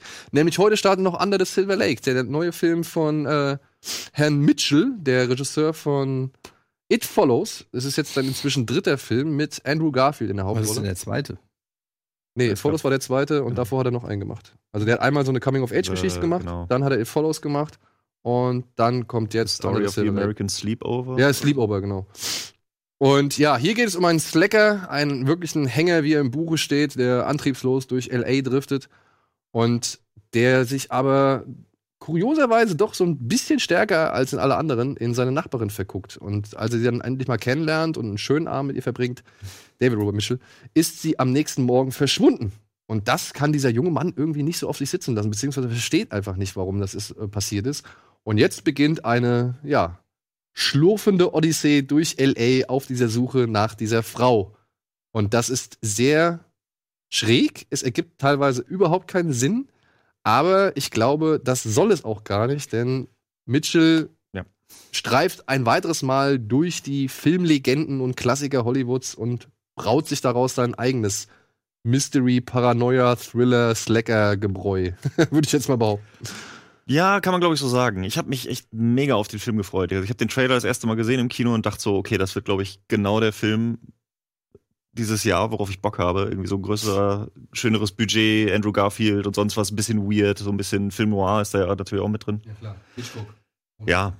Ähm, ich muss aber sagen, dass ich so ein bisschen enttäuscht bin. Es ist so, es, was du sagst, ist schon richtig, aber gerade so dieses, diese Sinnlosigkeit, die da echt viel hat, ähm, hat es mir echt schwer gemacht, der Sache zu folgen. Also da war so, so viele Red Herrings und so viel in eine falsche Richtung, dass ich echt zwischendurch immer gefragt habe, so, was will der Film denn jetzt gerade von mir? Natürlich äh, spielt er natürlich damit, weil Andrew Garfield genau in der gleichen Rolle ist, der alles hinterfragt und sagt so, was willst du eigentlich? Aber irgendwie hatte ich das Gefühl, dass der Film selber sich für cleverer hält, als er ist. Also er hat halt super viel reingepackt, was halt irgendwie keinen Sinn ergibt, wo man sich fragt, hat das jetzt einen Sinn? Aber die Antwort darauf gibt's nicht. Ja, ich sehe es ein bisschen so wie du. Ich habe ihn nicht ganz zu Ende gesehen, weil ich eingepennt bin. Ja. Ähm, man muss aber dazu sagen, dass der auch äh, über zwei Stunden geht. Und vom Pacing her, alter Schwede, ey. Also wirklich langsam ist noch höflich ausgedrückt. Und äh, er fängt eigentlich auch echt ganz gut an. Und wenn man den Trailer so sieht, aber da sieht man auch schon jetzt, in je, im Trailer ist ja jedes Mal eine andere Szene und, und so ist es auch. Der Film Ja. ist echt ein bisschen überambitioniert, habe ich das Gefühl, dass der, dass der Regisseur sich ein bisschen zu viel vorgenommen hat. Ich habe auch in den Kommentaren so auf IMDb und so haben viele geschrieben, Wannabe Lynch und Wannabe Mulholland Drive und so. Und ich kann verstehen, wo das herkommt. Ich habe es jetzt natürlich noch nicht gesehen, kann jetzt also nichts zur Auflösung oder so sagen, aber was man so liest, kommt da auch keine große. Ich muss sagen, Ja. mich hat der Film irgendwann auch verloren, weil jede Szene ist wie so ein eigenes Kunstwerk, irgendwie wie so ein Stillleben, wo, wo, wo irgendwas Weirdes passiert, eine weirde Situation nach der anderen, die nicht aufgelöst wird, und dann kommt die nächste weirde äh, Nebenrolle von irgendeinem Typen äh, und wieder eine weirde Situation und wieder eine weirde Situation. Und ich habe irgendwann gedacht so, ey, mach, gibt's eigentlich auch noch normale Filme, wo sich einer traut, irgendwie, weiß ich nicht, wo die Prinzessin, wo du Drachen besiegen musst, die Prinzessin mal aus dem Turm befreit wird oder so. Aber da sind wir bei den Superheldenfilme, mit denen Ja, gerade Probleme ich weiß, aber so eine Mischung halt so, Ja, weißt ja. du, wo, Halten wir fest, du hast einfach zu viel Probleme gerade mit zu viel Filmen. ja, äh, nicht nur mit Filmen, aber es ist halt, nein, die, aber, ist es die 40? aber Ist ich es lese die ja, 40? nein, aber komm, ich lese es ja auch in den Kommentaren, dass ich nicht alleine bin mit diesem Problem. Das sind einfach auch wirklich Filme, klar gibt's dann Leute, die da die, den Kunstaspekt abfeiern können und so, aber mir fehlt dann das Pacing, mir fehlt dann die Story, mir fehlt da vielleicht auch mal ein markiger Spruch oder irgendwie ein, ein Plotlinie, wo ich sagen kann, ach, okay, sondern ähm, ich finde, Gar Andrew Garfield fand ich irgendwie sympathisch, fand ich irgendwie gut und die Schauspieler generell fand ich in dem Film auch ganz gut und es ist auch schön in Szene gesetzt und so weiter. Aber ich habe anderthalb Stunden oder noch länger geguckt, dann sind irgendwann die Augen zu und wenn du mich jetzt fragst, worum es in dem Film geht, kann ich dir auch nicht sagen, irgendwie so, was, was, ist, was der eigentlich will. Außer, dass das wie ein Film noir wirkt, der trotzdem sehr hell ist und lauter Anspielungen auf Hitchcock und 10.000 andere, überall sind irgendwelche Gimmicks versteckt, äh, Filmposter und ja- Ze- Zelda-Figuren. Er sagt halt irgendwie Film noir, aber das ist, was dem Film dann fehlt, dass der irgendwie Fortschritt macht. Es gibt nie irgendwie so, ah, jetzt kann ich das kombinieren und dazu nochmal zurückkommen. Es kommt immer nur noch was obendrauf. Es wird immer weiter Ja. und es wird immer weiter Ja. in 15 Richtungen. Naja, er stolpert natürlich schon, das fand ich ja, das kann man im Film auch ankreiden, ne? Er stolpert natürlich immer zufällig in die nächste Situation, die ihm irgendwie bei seiner Suche weiter. Ja, aber damit ist er gerade, damit spielt er ja, dass es ja nicht zufällig ist. Ne? Ja. Das ist ja, da sind ja die Muster und die sieht er ja und glaubst du nicht, dass äh, Aber das ist ja- mehr sehen als und genau da- und da ist dann Und da sage ich halt, genau da, ich meine, ich gebe euch recht, der Film ist langsam. Der Film ist ähm, mit 140 Minuten auch vielleicht echt zu lang. Und ja, er erklärt nicht viel, alles, alles richtig. Aber ich habe das dann teilweise so ein bisschen auch umgemünzt auf, naja, er macht sich ja auch schon so ein bisschen lustig. Er macht sich lustig über Andrew Garfield, er macht sich lustig über diese ganzen Verschwörungstheoretiker und er macht sich halt auch lustig über so dieses ganze Nerdtum so ein bisschen so, ne? Also, dass man da immer irgendwie Ja. glaubt, man müsse irgendwie einen größeren Sinn oder ein größeres Konstrukt irgendwie im Leben existieren, weil ansonsten kann man sich nicht irgendwie, ja, selbst irgendwie klar machen, dass man einfach eben nicht das besondere Leben führt. So, ja. Und ich fand, das macht er doch dann doch echt charmant, ja. Und Okay, das ist eine interessante Interpretation. Die finde ich nicht schlecht. Also, den Ansatz, ich äh, habe ich auch. Du bist am Ende, glaube ich, will der Film einen in dieselbe Situation bringen, wie Andrew Garfield halt selber ist. So alles hinterfragen, gar nicht wissen, was ist, aber irgendwo ist da was. genau. Und das ist aber, also die Stimmung hat mir da nicht so gefallen. Und was mich aber auch da rausgehauen hat, ist, dass der ja nicht einfach jetzt gerade spielt, sondern der auch das ganze, die Stadt, die aufgebaut ist, hat Lücken. Also ganz am Anfang, es ist, ist jetzt kein Spoiler, ganz am Anfang sind sie bei sich im Zimmer und dann ist dann Kurt Cobain Poster. Und dann fragt sie nur, ah cool, wo ist das? Und dann sagt so, ja, den habe ich live gesehen und äh, vor kurzem hat er das noch unterschrieben. Und du denkst so, soll der jetzt in den 90ern spielen? Also 94 ist Kurt Cobain gestorben, ist der Film jetzt von dann? Aber im nächsten Moment zieht er dann sein Smartphone und guckt auf den Flatscreen. Das heißt, da ist irgendwo, da steckt was ja, aber drin. generell aber da- die ganze Stadt so, wirkt, warum? äh, wirkt ja so ein bisschen Ent- entrückt.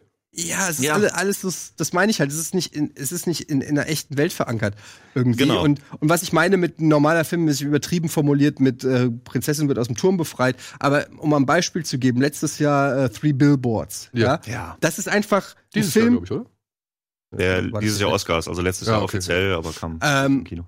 Wo ich sage, das ist einfach ein, das ist eine normale Geschichte, ist trotzdem künstlerisch wertvoll und weiß ich nicht was mit tollen Schauspielern und so. Aber da wird eine klare Geschichte erzählt. Da gibt's normale Schauspieler mit Motivation und nach und ich sehe nur noch Filme mit irgendwelchen Craziness und muss mir selber alles zusammenreimen und so. Ich will einfach mal wieder so ein, deshalb freue ich, freue ich, freue mich schon auf einen neuen Tarantino. Einfach mal wieder einen Charakter, der einen Dialog spricht und, und, und einen erschießt Ey, oder wie sowas. du denn äh, Bad Times at Serie Royale? Hab ich noch nicht gesehen. Bei denen, Aber da habe ich zum das Beispiel ist Schiss nämlich- vor, dass es auch sowas ist. Ja, nee, aber das ist. Ah, Da hab ich richtig da Schiss Das vor. würde jetzt, glaube ich, zu weit führen, aber Bad Times, den, Ja. also Three Billboards und Bad Times sind die beiden Filme, die ich dieses Jahr extrem abfeier. Ich äh, bin gespannt. Äh, äh, Three Billboards, muss ich den in meine diesjährige Top 10 tun? Der ist, glaube ich, dieses Jahr im Kino gestartet. Der hat dieses Jahr den Oscar Ja, gekriegt, ich aber schon in dieses Jahr in Deutschland im Kino 10 gestartet. Ich glaube nicht, weil der dieses Jahr im Kino gestartet ist. In Deutschland. Wir gehen ja immer nach den deutschen Kinostarts, ne? Dann ist er dieses Jahr. Ah, das wird interessant. Aber du kannst natürlich trotzdem deine private machen und da ist dann alles drin, was du gesehen hast. Ist ja egal. Aber ich glaube, in den Sendungen haben wir immer nach dem, also machen wir das immer nach dem deutschen Kinostart. Ja, Bad Times at the Royale, also den sehe ich halt schwächer. Ja, weil der Film ja halt auch ziemlich viel, sehr lange etwas aufgebauscht hat, was er am Ende nicht ein. Das, das Ende kriegt er nicht ganz hin, das Ja. ist richtig. Aber äh, den Anfang finde ich so, die erste Stunde ist so geil aufgebaut, es hat so viel Spaß gemacht, so viel Tarantino mit drin und ach, das ist, Aber ich, ich muss trotzdem sagen, ich finde auch in Under the Silver Lake und zwei Sachen. It Follows hat er auch so gemacht. Das Okay. war auch uneindeutig, weil da hat plötzlich dieses Mädchen diese digitale Muschel gehabt und du hast auch die ganze Zeit gedacht, das wäre in den, in den 80ern oder sonst irgendwas. Ich glaube, diese Uneindeutigkeit ist so ein bisschen Mitchells Ding. mhm. So. Und dann aber, und das ist halt das, und ich sage, ja, ey, das ist ein sperriger Film, das ist vor allem ein Film für Nerds. Und weil ich das halt nun mal bin und habe ich mich halt wirklich, ich fand das cool, weil der Typ halt halt auch wie Tarantino Lust am Zitieren, am Remixen, am Neuformen und zu seiner eigenen Soße kochen. Ja, aber du musst halt wie aber- bei Tarantino. aber okay, aber ich will doch die ihn nicht- Unterhaltung nicht. Ich, ich will ihn nicht mit Tarantino direkt vergleichen. Ich will nur sagen, dass die Lust, die Ambition, glaube ich, ich Das fand aber, ungenommen. das, äh, weil gerade dieses Nerd-Ding, ich finde als Nerd was zu entdecken ist total geil. Aber ich habe da so viel gesehen, aber ich hatte nicht das Gefühl, dass ich da was entdecken kann, dass da mehr dahinter steckt. Der packt da was hin, der packt halt äh, Nintendo Power Magazine dahin und du denkst du so, ja okay, ich habe das jetzt dahingelegt, damit es da ist. Also ich verstehe den Kontext nicht. Genauso wie er ganz am Anfang hat er seinen Spider-Man? American Spider-Man Comic am äh, Amazing Spider-Man am fand ich aber eine geile, fand ich noch geile, so, ja, okay. Kaugummi. Aber weißt du, das war so die einzige Einspielung, die ich so direkt, ah, okay, natürlich, Andrew Ja, Garfield hat ja. den Spider-Man. aber es gibt, der es Rest gibt, war so es gibt eine, es gibt eine geile Seite. Es gibt eine geile Seite, die sich wirklich auseinandergesetzt hat mit all den Zitaten von dem Film. Muss dir mal angucken, das ist eine ewig lange Liste. Ja, das glaube ich auch, aber Das- das, ist, ja. aber das ist auch nicht so. Schutzdecke, keine Frage. Ich, das ist doch, das kann doch heutzutage jeder, siehe Ready Player One, einen Film machen mit eine Million popkulturelle Anspielungen. Das ist kein Kunst, das kann jeder. das dann, also Unser Set genau. ist ein, äh, ist der beste Beweis dafür. So, ähm, nur weil der Typ ein Super Mario Bros. spielt und es auch wirklich spielen, ähm, das, das reicht mir nicht, Mann. Das die reicht mir einfach sind geil, nicht. aber es muss halt auch ein vernünftiger Film dabei sein. ich, ich, ich, jetzt nicht- feier doch nicht, genau, ich feier doch nicht Genau. Film ab, nur weil da irgendwo eine Zelda-Statue steht. Zelda, Entschuldigung. muss schon Zelda. irgendwie, ich will den, um den Zelda. Film nochmal zu gucken, braucht er eine vernünftige Story, die mich unterhält, damit ich dann auch nochmal auf die Details gucken kann irgendwie. Aber so, weiß ich, es sind zweieinhalb Stunden, die ich mir den Film nochmal angucke, die ja doch dröge sind zwischendurch. Gerade wenn die Spannung raus ist, um zu wissen, was passiert. Den ich ich glaube nicht, dass ich mir den noch ein zweites Mal angucke, weil dafür ist er dann doch zu lang und zu wenig Story. Ich habe ihn auch zweimal im Kino gesehen. Ja, also, Du, das ist, du bist wirklich nicht der Maßstab. Ich bin nicht der Maßstab. Ich sag nur, ich äh, habe den Film ein wenig in mein Herz geschlossen, weil ich mag den Stil auch vollkommen, da Ja, also bin ich, ich, ja bei dir. ich, fand, ich fand den halt echt, ich habe Andrew Garfield mochte ich, ich mochte die ganzen absurden Situationen. Ich sehe den halt so ein bisschen in der Tradition eines Richard Kelly, der erst Donnie Darko gemacht hat okay. und dann mit Southland Tales wirklich einfach Southland an den Tales eigenen. aber geil. Ja, siehste.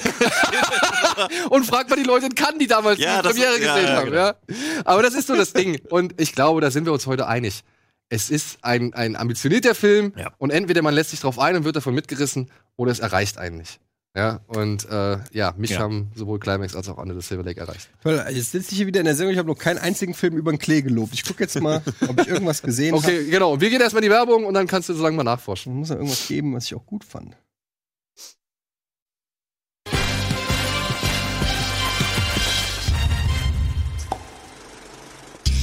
Hallo und willkommen zurück zur aktuellen Ausgabe Kino Plus. Und ohne weitere Umschweife geht's jetzt weiter mit den News.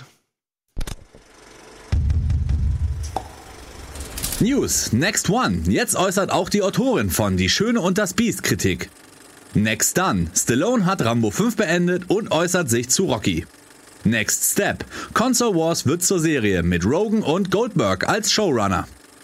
Next Level. Roger Deakins beaufsichtigt die Kamera von Drachenzähmen 3. Next Disaster. Amerika verreist Head Full of Honey. What? Harte Enthüllung zu und von Jackie Chan.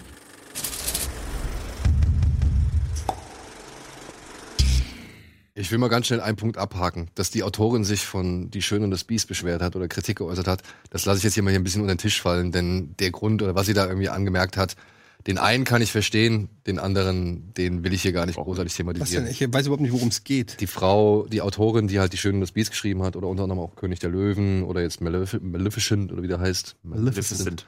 Ja, die hat sich so ein bisschen darüber beschwert, ähm, dass der Film ihrer Ansicht nach grundlegend geändert worden ist, beziehungsweise dass da halt Sachen grundlegend geändert worden ist. Unter anderem hat sie sich halt darüber beschwert, dass äh, in, innerhalb des Films reisen die wohl mit Hilfe der Magie des Schlosses mal nach Paris. Und das steht für sie im krassen Gegensatz zu dem, was sie eigentlich sagen wollte, das nämlich, Schloss dass dieses Schloss so sie gefangen hält. Weißt du? Also das, Mhm. ist, das passt irgendwie nicht. Und dann hat sie sich halt zu der Personalie Le Fou geäußert, beziehungsweise dass sie halt ihm jetzt äh, zu einem Homosexuellen gemacht haben. Das fand sie auch nicht so wirklich gut. Und wie gesagt, da möchte Wer ich ist mich Le Fou? Der Der, kleine Handlanger von der der kleine, genau, von dem Jäger. Der Kerzenständer. Nein, das ist Lumière, Von dem Bösen. von dem Bösen. Ah. Weißt du? Mhm. Ja, ja, ja. Ja, ey, wie gesagt, die News hätte ich auch ein bisschen, ein bisschen besser durchlesen können. Äh, dementsprechend will ich da gar nicht großartig drauf eingehen. So, dann, worauf gehen wir ein? Roger Deakins beaufsichtigt die Kamera von Drachenzähmen 3. Und das Drachenzähmen 3 oder Drachenzähmen leicht gemacht 3 kann die vielleicht am Arsch beigehen, aber die wollen halt jetzt doch schon ein bisschen das ganze Animationsgenre äh, auf eine nächste Stufe bringen und haben jetzt ihn halt dazu gebeten, er ist so gesagt Supervisor über die Kamera, also wie die Kamera, weil Animationsfilme, das hat Andy erzählt ja auch immer ständig, wie diese Kamera in Animationsfilmen einfach nicht einer richtigen Kamera entspricht, weil alles irgendwie so super ausgeleuchtet ist. Oder ich meine, da wirst du bestimmt auch noch mal irgendwie oder was den einen oder anderen, die eine oder andere Beobachtung gemacht haben. Ja, du, kannst halt im Animationsfilm mit der Kamera halt alles machen. Du kannst halt rumfliegen, rein. Genau, genau. Was hast halt viel mehr Freiheiten, deswegen. Und halt Roger Deakins, der ja unter anderem für Blade Runner die Kamera, also einen Oscar für die Kamera in Blade Runner gewonnen hat, der ist jetzt halt, wie gesagt, als Berater dabei und versucht halt dem, dem dritten Teil so ein, also die Kamera einfach mehr in einem richtigen Film anzupassen. Blade Runner dieses oder letztes Jahr? Letztes Jahr. Aber halt dieses Jahr bei den Oscars ausgezeichnet. Nee, ich, es geht Ja. mir nur um die Treppen, Ja, ja, die wir ja. halt machen müssen. Nee, Okay. letztes- Ja, die musst du, da musst du auch, nächste Woche hätte ich die gern bitte. Nächste Woche schon? Ja, weil wir vorbereiten müssen. Aber ist das, ist das denn Ziel, Sinn der Sache? Weil ich finde doch gerade, ist doch eine Stärke von Animationsfilmen, dass die Kamera Sachen machen kann, die sie in Realität nicht kann. Warum brauchst du dann einen Kameramann, der klassisch denkt, um Ja, Animationsfilme Ich glaube, ich glaube, sie versuchen einfach die, die Möglichkeiten, die man mit der digitalen oder animierten Kamera hat, ähm, versuchen sie auf ein geerdetes Level zu holen. So, weißt du, dass sie das zwar machen, was sie, was sie normalerweise auch machen würden, aber dass es jetzt halt doch mehr nach einem reelleren Film aussieht. Also ich weiß jetzt auch nicht genau, wie sie ja, das ausgerechnet bei Drachenzähmen leicht gemacht. Drei. Also ich, ich Ich glaube, weil dieser Dean DeBlois, von dem hatten wir letztens schon mal so eine Nachricht, der ist, glaube ich, wirklich sehr ambitioniert, was das angeht. Er, er sagt halt selbst, so Fortsetzung findet er scheiße oder un unnötig, solange es nicht irgendwie Geschichten sind, die halt aufeinander aufbauen. Wenn du halt sagst, ey, du kannst drei Teile von dem Film machen, ist, oder, ist, kein Problem, solange du halt eine Geschichte hast, die du damit erzählst. Beziehungsweise, wenn es wirklich eine Geschichte gibt, die du damit erzählen kannst, so wie Star Wars oder sowas, ja. Aber wenn du halt irgendwie einfach nur Fortsetzung um der Welche Fortsetzung willen Geschichte machst, wird denn da erzählt bei Star Wars? die der Familie Skywalker? Schon lange nicht mehr. Ne? Ja, im Moment. es sind immer Trilogien. Gibt keine mehr, ke- keine Skywalkers mehr. Ja, jetzt sind sie weg. Das Aber wissen wir ja noch nicht. wieso? Vielleicht gibt's da ja noch so Kinder Ja, und sonst was. Man weiß ja, ja nicht. Bislang hatten sie die Geschichte des Skywalkers erzählt. Ist ja gut. Ich hatte nur Willst du wieder so eine kleine Ich hatte das Gefühl, da ist ein Loch, in das ich reinstoßen kann. Okay, das kommt falsch rüber. Ich hatte, ich hatte das Gefühl, da ist eine Lücke, wo ich kurz meine Episode 8 Haft reinlassen kann. So rum wollte ich sagen. Auch Kylo wenn, auch niemand, auch wenn niemand danach gefragt hat. Ja. Ja. Nein, aber müssen wir jetzt gar nicht damit anfangen. Ich find's halt nur cool, dass jemand wie Deakins, der jetzt wirklich auch schon, der war 14 Mal für einen Oscar nominiert, dass der sich halt bei Wie oft hat er dann gewonnen, ist die Frage. einmal. Siehst du? Ja. Ja, aber was ist das seine Schuld? Ja, 13 Leute, 13 Mal besser gewesen als er. Na, ich mach Spaß. Ist natürlich äh, ein absoluter ähm, Koryphäe seines Fachs und äh, ich finde das ganz interessant. Ich finde die Idee zu sagen, ähm, wir, wie du es gesagt hast, wir erden Animationsfilme. Ähm, zumindest bin ich mal gespannt aufs Ergebnis. Ob es dann am Ende wirklich gut war oder nicht, wird sich zeigen. Aber vielleicht ist auch die unendliche Freiheit, die du hast mit der Kamera, nicht immer von Vorteil, weil so eine gewisse natürliche, die es ja da nicht gibt, aber so eine in dem Fall künstliche Limitierung hilft dich, hilft dir dann vielleicht den Fokus auf andere Dinge zu setzen oder so, Ja. ähm, anstatt die zehntausendste krasse Kamerafahrt von vorne nach hinten, oben durch, hinten drunter. Keine Irgendwann Ahnung. wird ja auch schwindelig. Ja. Oder du gibst Aber halt die Frage ist natürlich berechtigt, warum gerade bei einem Film, der so auf so vielen Ebenen spielt, also im Sinne wirklich von Wasser, Land und Luft, ähm, Da, da würde sich ja tatsächlich, da wäre wahrscheinlich in jeder, wenn es ein realer Film wäre, wäre jeder froh, wenn er die Möglichkeiten der digitalen Technik hätte, um das zu inszenieren. Also es gäbe sowas so wie hier äh, Kabuko, nee, Kab, Kabu, Kabu und das Schwert. Was du so, wie heißt der Anime? Kubo. Kubo wäre Kabo. so ein Film, wo es zum Beispiel sich dann vielleicht mehr anbieten Ja, würde. Oder, ja, ja. Oder, so, oder weiß ich nicht, was für Animationsfilme es gibt. Ähm, Aber vielleicht kommen wir da noch hin zu, dem, zu dem Moment. ja, ja. Ja, dann, äh, Herr Stallone. Ich wollte ihn eigentlich gerne treffen bei den Interviews zu Creed 2, aber das geht nicht, denn er war beschäftigt mit seinem Dreh zu Rambo 5 und der ist jetzt fertig. und den hat er jetzt abgedreht und hat sich. Äh, Ist das ein Bild von Rambo 5? das ist Rambo 5, ja. Es geht wohl darum, dass äh, was ist, äh, die Tochter von irgendwie einer. Worum es geht. Ja. Ist doch wirklich scheißegal, worum ja, diesmal wird halt irgendwie die Tochter von der Freundin entführt und er muss sich halt gegen. Ja, so eine Taken-Geschichte oder was? Ja, ja. Wie er Bloß ist halt in Mexiko. Ja, nur mit Mexiko, genau. Oh, geil. Ich Er ballert- kurz- ah, ich bin ja so ein bisschen hin und her gerissen, ob ich wirklich geil finde. Ich habe so ein bisschen Angst, dass äh, das so eine Expendables-Nummer wird. Ich erwarte nicht. Ich weiß es nicht, ich weiß es nicht. Ich meine, der, der Vierer war ja gar nicht so scheiße. Der war nicht so geil, aber auch nicht so scheiße. War mir ein bisschen zu viel CGI. Äh, würde mir da mehr Practical Effects wünschen, aber ähm, es wäre auch gelogen, wenn ich nicht gejubelt hätte bei der einen oder anderen Szene im Kino. Als er diesen Lastwagen da mit dem Kaliber 50 da Wenn der Typ zusammenschießt. hinter ihm steht. Äh, aber eigentlich, wenn man mal guckt, äh, woher die Serie kommt, Ja, genau. wie also- sie gegangen ist, ja. wie sie gegangen ist. Ich meine, mittlerweile feiern wir das wie so ein Trash-Action-Film, aber, ähm, aber gerade der erste Teil, so ein Actionfilm, in, in dem, in dem Kriegst du auch nicht mehr so schnell. kriegst du nicht mehr, ne? Das Ja. fände ich mal geil, wenn er noch mal so einen Actionfilm macht wie den ersten. Und er war ja wohl nur die elfte Wahl oder so, ne? Da war ja, selbst Al Pacino war noch angedacht für Rambo. Echt? Ja, ja. Also richtig viele Leute. El Pacino in der Rolle hätte ich auch gerne. Al, Al Pacino war auch angedacht für Han Solo. Stimmt. Burt Hat Reynolds auch. Hat er abgelehnt. Warum nur? Und Sean Connery für Gandalf. Das sind ja so. Echt? Mhm. Das wäre natürlich auch geil gewesen. Das wäre geil. Ah, Den hätten sie sogar Prozente an Umsatz von Herr der Ringe gegeben. Ja. Sie geboten. Hat er gesagt, nee, er hatte keinen Bock drauf. Das wird bestimmt kein Erfolg, hat er gesagt. Ja, genau. Ja. Das, Ich hatte schon meinen Naja. League of Order Extraordinary Oh Gentlemen. Gott. ja. das ist nicht Ja, erwähnt. und er hat sich so ein bisschen geäußert und er, er hat sich ja auch so wohl jetzt schon auch von Creed, sag ich mal, oder von der Rocky-Geschichte jetzt so ein bisschen verabschiedet. Und äh, ah, da darf ich noch nichts zu sagen, deswegen. Aber äh, ja, Rambo 5 ist im Kasten und wir sind gespannt, was 20 2020 auf uns zukommen wird. Der ist im Kasten, kommt trotzdem erst 2020. Ja, also in Amerika kommt er früher, da kommt er im Herbst 2019. Ja, ich Ja. denke mal, die haben abgedreht und jetzt gibt's Post-Production, ne? Also wird bestimmt auch noch seine Zeit dauern. Ich habe das Gefühl, 2019 könnte ein extrem geiles Kinojahr werden. 2019 Mhm. kommt dann Star Wars-Film? Ja. Hm.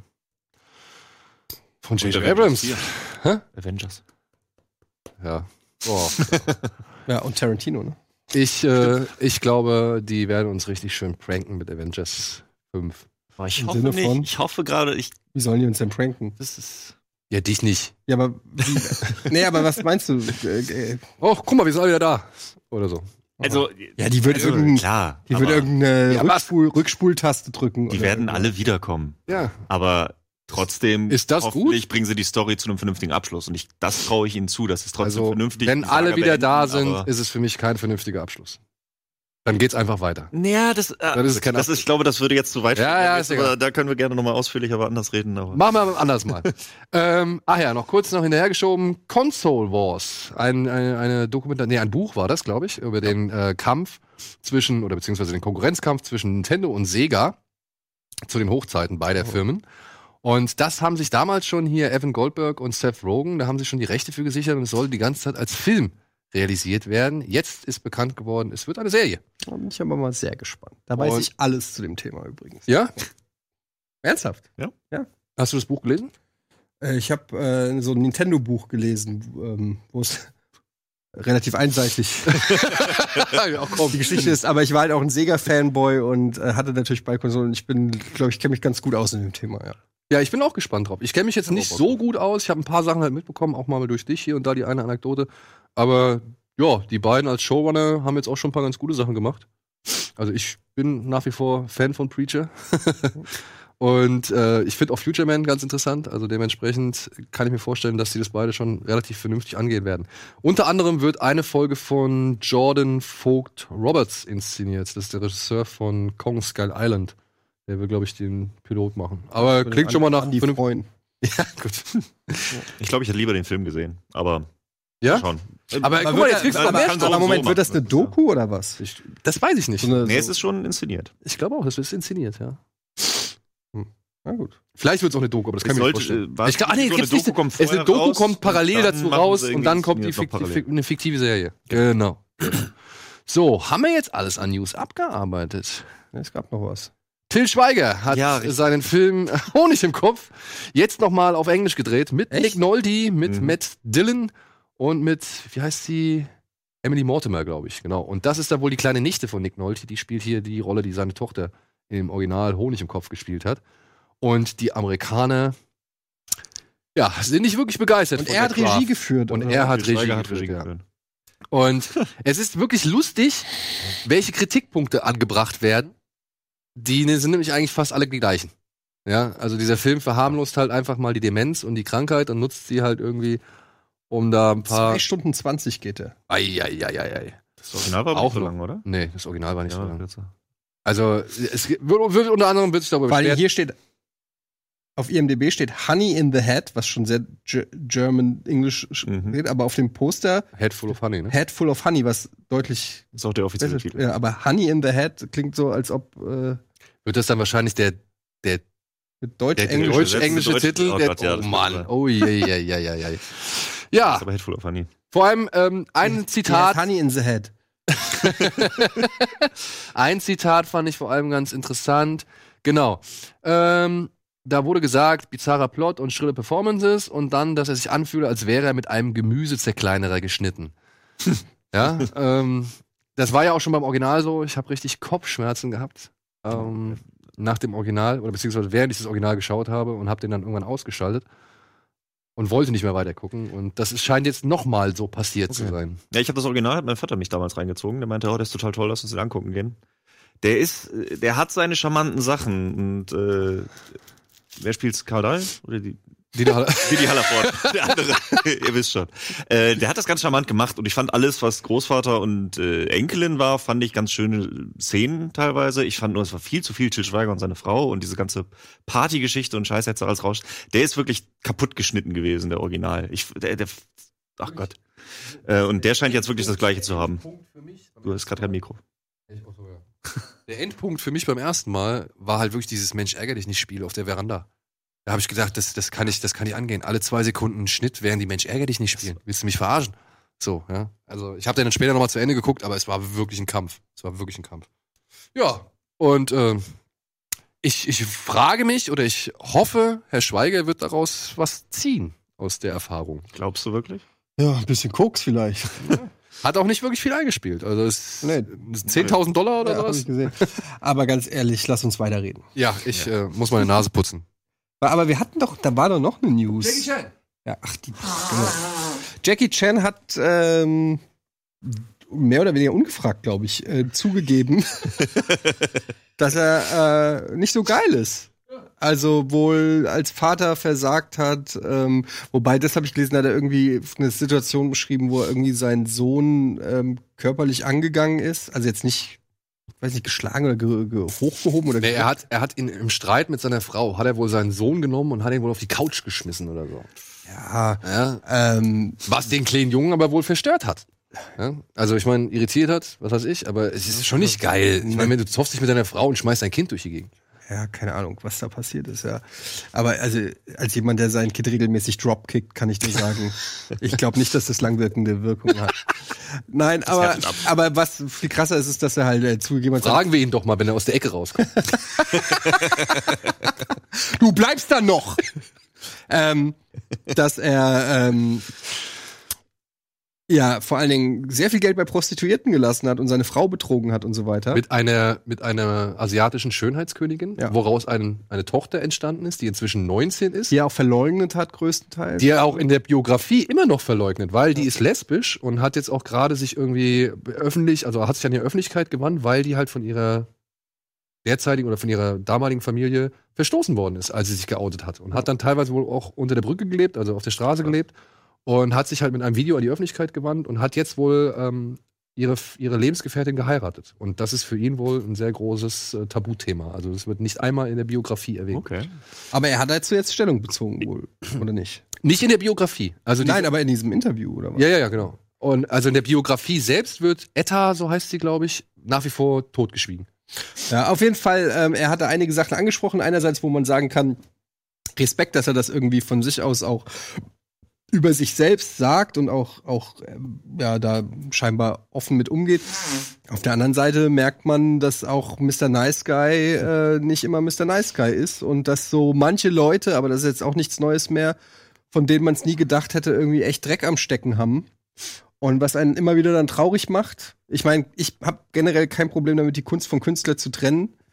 Ähm, aber es ist dann schon immer irgendwie komisch, wenn so Leute, die man wirklich feiert, und es sind wirklich viele Weil mittlerweile wir hatten das geworden, Special, ne? Also wir haben ja. wirklich hervorgehoben, wie der Typ unsere Kindheit irgendwie bereichert Und dann merkt, dass das irgendwie einfach noch nicht mal, weil er irgendjemanden befummelt hat oder so, sondern dass er einfach ein Arschloch ist. Also wirklich ein menschliches, menschlich charakterliches Arschloch irgendwie. Das finde ich irgendwie, finde ich ja irgendwie ein bisschen blöd. Auf der anderen Seite, Aber man muss jetzt auch dazu sagen, ne? Ja. Ich meine, das waren jetzt halt natürlich auch dann die, die Sturm- und Drangjahre, wo er halt wirklich schnell reich geworden ist, hochgekommen ist. Und er sagt ja auch, äh, dass das Problem an der ganzen Geschichte war, dass er sich so für seine Armut geschämt hat, dass er eben diese, diese, diese, diese Scham über seine Armut halt versucht hat, mit genau solchen Sachen zu kompensieren. Der, der hat irgendwie, also erzählt in dem Buch wohl, dass er essen, dass er essen gegangen ist mit Crew und was weiß ich. Und das Ganze dann eine Rechnung von zwei Millionen Dollar irgendwie ergeben hat, weil er halt wirklich im gesamten Restaurant alle Leute bezahlt hat. Also die Essen und, und was weiß ich, Getränke. am Moment, du kannst in einem Restaurant nicht für zwei Millionen essen. Dann waren es zwei Millionen Yen, was weiß ich. Ja, okay. Aber er hat ja nicht nur, also er hat wirklich allen möglichen Leuten das bezahlt. Ja? Ich überlege gerade nur, wie. Ähm, ich habe erst die ganze Zeit so mitgenickt und gesagt, und dann habe ich das ausgerechnet und gesagt, es, wie soll das gehen? Du kann, kein Restaurant hat auch nur Essen im Wert und Getränke im Wert von zwei Millionen. Das kann nicht sein. Wieso? Welches Restaurant? Nicht mal. Du kannst zwei Millionen kannst du die Metro leer kaufen. Überleg mal, wie viel Essen in der Metro ist. Ja, vielleicht sind die Restaurants da in China Nee, größer, weiß nee. Zwei nee, Millionen ist ein nee. bisschen hochgegriffen. Das, aber es ist. Äh, das können Yen sein, aber nicht. Ja, okay, dann waren es vielleicht Yen. Auf jeden Fall hat er horrende Summen ausgegeben. Das, darauf können wir uns einigen. ja. Dafür nur, um halt Leute zum Essen einzuladen und dann gleichzeitig noch alle anderen Gäste im Restaurant. So. Also zwei Millionen Yen wären umgerechnet 78 Cent. 15.000, kna- fast, äh, fast 16.000 Euro. Ich glaube, das, Das käme hin. Okay. Für 16.000 Euro könntest du es schaffen, aber kannst nicht für 2 Millionen. Aber dann halt auch noch so Eskapaden wie am Morgen besoffen den Porsche zu Schrott fahren und am Abend dann noch gleichzeitig im Mercedes und so, ja. Ja. Also solche Sachen. Und ich glaube, die Eskapade mit der Schönheitskönigin, die muss wohl dann so der entscheidende Wendepunkt gewesen sein. Es, es wurde in mehreren Artikeln gesagt, es gab wohl eine legendäre Pressekonferenz, auf der hat er sich wohl dafür versucht zu entschuldigen und, zu, und hat aber auch gar nicht versucht, den, den Versuch gestartet, eine Rechtfertigung abzugeben, sondern hat gemeint, ich habe einen unverzeihlichen Fehler gemacht und den kann ich nicht erklären, deswegen habe ich noch nicht erklärt und deswegen erkläre ich auch nicht so. Ja. Was meine Rush Hour 3? Ja. ja. Der war aber auch wirklich, ja. Ja. Und es ist ein bisschen, es ist ein bisschen schade. Es ist wirklich ein bisschen schade, aber irgendwo spricht, also es, irgendwo ist es auch wieder, weiß ich nicht, ich finde es typisch für ihn irgendwie oder beziehungsweise so einen Move zu machen, dass man, bevor jetzt mal irgendwie die ganze Welt draufkommt oder irgendeiner draufkommt und dann so eine riesen Welle draus gemacht wird, dass er hingeht und sagt, ey, ich war eigentlich echt ein Arschloch und ich habe versucht, irgendwann ab einem gewissen Punkt in meinem Leben ein besserer Mensch zu sein, so, weil ich halt vorher so scheiße war. Ja, das spricht da wieder für das Bild, was man eigentlich von ihm Es hat. spricht ne? eigentlich ist für das Bild, was man von ihm hat, oder? Ja. Aber anscheinend ist er sehr widersprüchlich letztendlich. Ja, ne? Es spricht ja. für das Bild, was man von ihm hatte, was er ja anscheinend nicht war. Also versucht er jetzt wieder auf das Auf der anderen Seite sind auch viele er- Sachen in seinem privaten Bereich, wo ich sage, ja, also wie der jetzt mit seiner Tochter umgeht oder was weiß ich. Ähm, irgendwo ja, interessiert es einen und so. Auf der anderen Seite geht es einen halt auch wirklich nichts an, ob er seinen Porsche zu Schrott fährt oder, oder nicht. Das Eben. ist so irgendwie. Und es spielt schon fast, so- geht schon in so den Gossip-Bereich. Ja, ja. Ne? Aber gut, er kam ja mit drauf. ja, ja, ich weiß. Er ist selber schuld. Aber es spielt halt auch wirklich keine Rolle, wenn er irgendwie mit zwei Autos durch so ein Wellblechdorf fährt, ja, und das Ganze irgendwie auf drei Kameras festhält. Also, Hm. ja. Das sind nämlich die Sachen, die mich halt an, ihm Mann, an dem Mann begeistert haben. Und nicht, wie er seine Kinder behandelt. Ja, das frag- wusste ich vorher. Frag mal das Wellblechdorf. Ja, frag mal das Feldwächter. Kann ich auch Michael Bay fragen. Die lädt es zum Essen ein. Apropos, haben wir darüber schon berichtet? Ja. Über Oder? was? Ja, Bad Boys 3? Dass Bad Boys 3 kommt. Ja, da haben wir schon zigtausend Mal drüber Ja, aber dass es feststeht? Naja, aber Mit das, offizieller Instagram-Ankündigung von, Von- Will Smith und ja. Martin Lawrence. Ja, aber es stand schon vorher fest. Jetzt Peng, peng, peng, peng, peng. jetzt hat aber hast du gesehen, wer, also es sind zwei Nobody, also Nobodies nicht, aber zwei Newcomer, die jetzt Regie führen. Ne? Also es, Ja. Frage ist, Kann halt, scheiße werden. ob das wirklich so ein Michael Bay. Und das wäre das erste Mal im Franchise. Aber eine, eine Nachricht, die mich wesentlich ähm, mehr. Ach nee, kann, muss ich, will ich gar nicht so aufwaschen. Die ebenfalls gestern noch rausgekommen ist. Kevin Hart wird die Oscars äh, hosten, moderieren. Und Der hat 1,3 Millionen Tickets für seine aktuelle Tour verkauft. ja, Gebt euch das. Das ist fucking viel, Alter. 1,3 Millionen Tickets. Wenn der 40, in 50. Amerika? Nur in Äh, Amerika? Ich weiß nicht, ob es weltweit oder nur in Amerika, weiß ich jetzt gerade nicht. Aber wenn, wenn der 40, 50 Dollar pro Ticket verdient, überleg mal, wie viel Kohle der macht. Nur mit seiner Stand-Up-Tour. Aber der verdient doch nicht 40, 50 Wirklich. Ja, der will, ja gut, lass es 30 Dollar sein. Ist auf jeden Fall ist es äh, Der, ja. viel Geld, was der mit dieser Tour einnimmt. Ähm, die Amis mögen ihn. Ich mag ihn auch. Ja, Du magst ihn nicht. ich mag ihn nicht. Aber ich lasse mich gerne. Hast du seine Stand-Ups gesehen? Ja. Ich fand's nicht lustig. Also, tut mir leid, da hast du mir schon zu gute Leute gezeigt. Okay.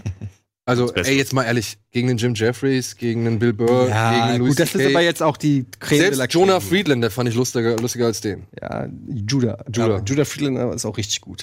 Siehste. Der war in Berlin. Ja, ich hab's mitbekommen. Auch, auch ein Dave Chappelle finde ich besser als ihn.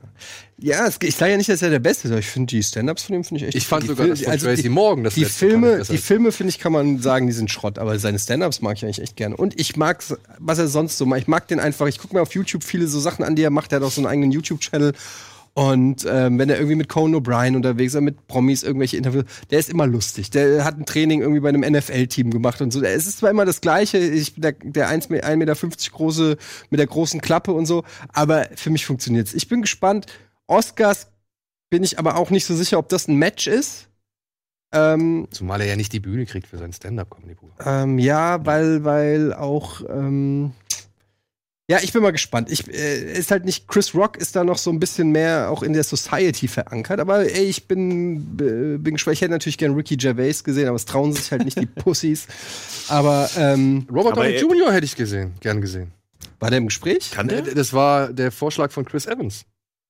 Den hat er auf Twitter irgendwie gepostet. Wieso denn Chris Evans?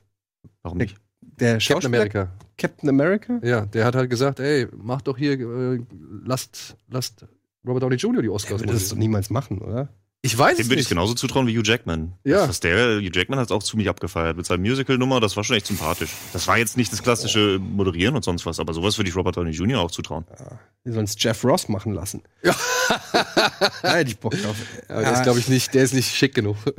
Da kann ich übrigens das Special empfehlen auf Netflix. Äh, sein, Das wollte ich mir auch äh, angucken, weil nachdem du, so nachdem du so geschwärmt hast von dem. Also ich muss sagen, man muss natürlich echt Fan sein, aber das ist einfach nur äh, drei Folgen lang, jeweils eine Stunde lang. Er äh, und sein Kumpel, die sich einfach die ganze Zeit nur dissen.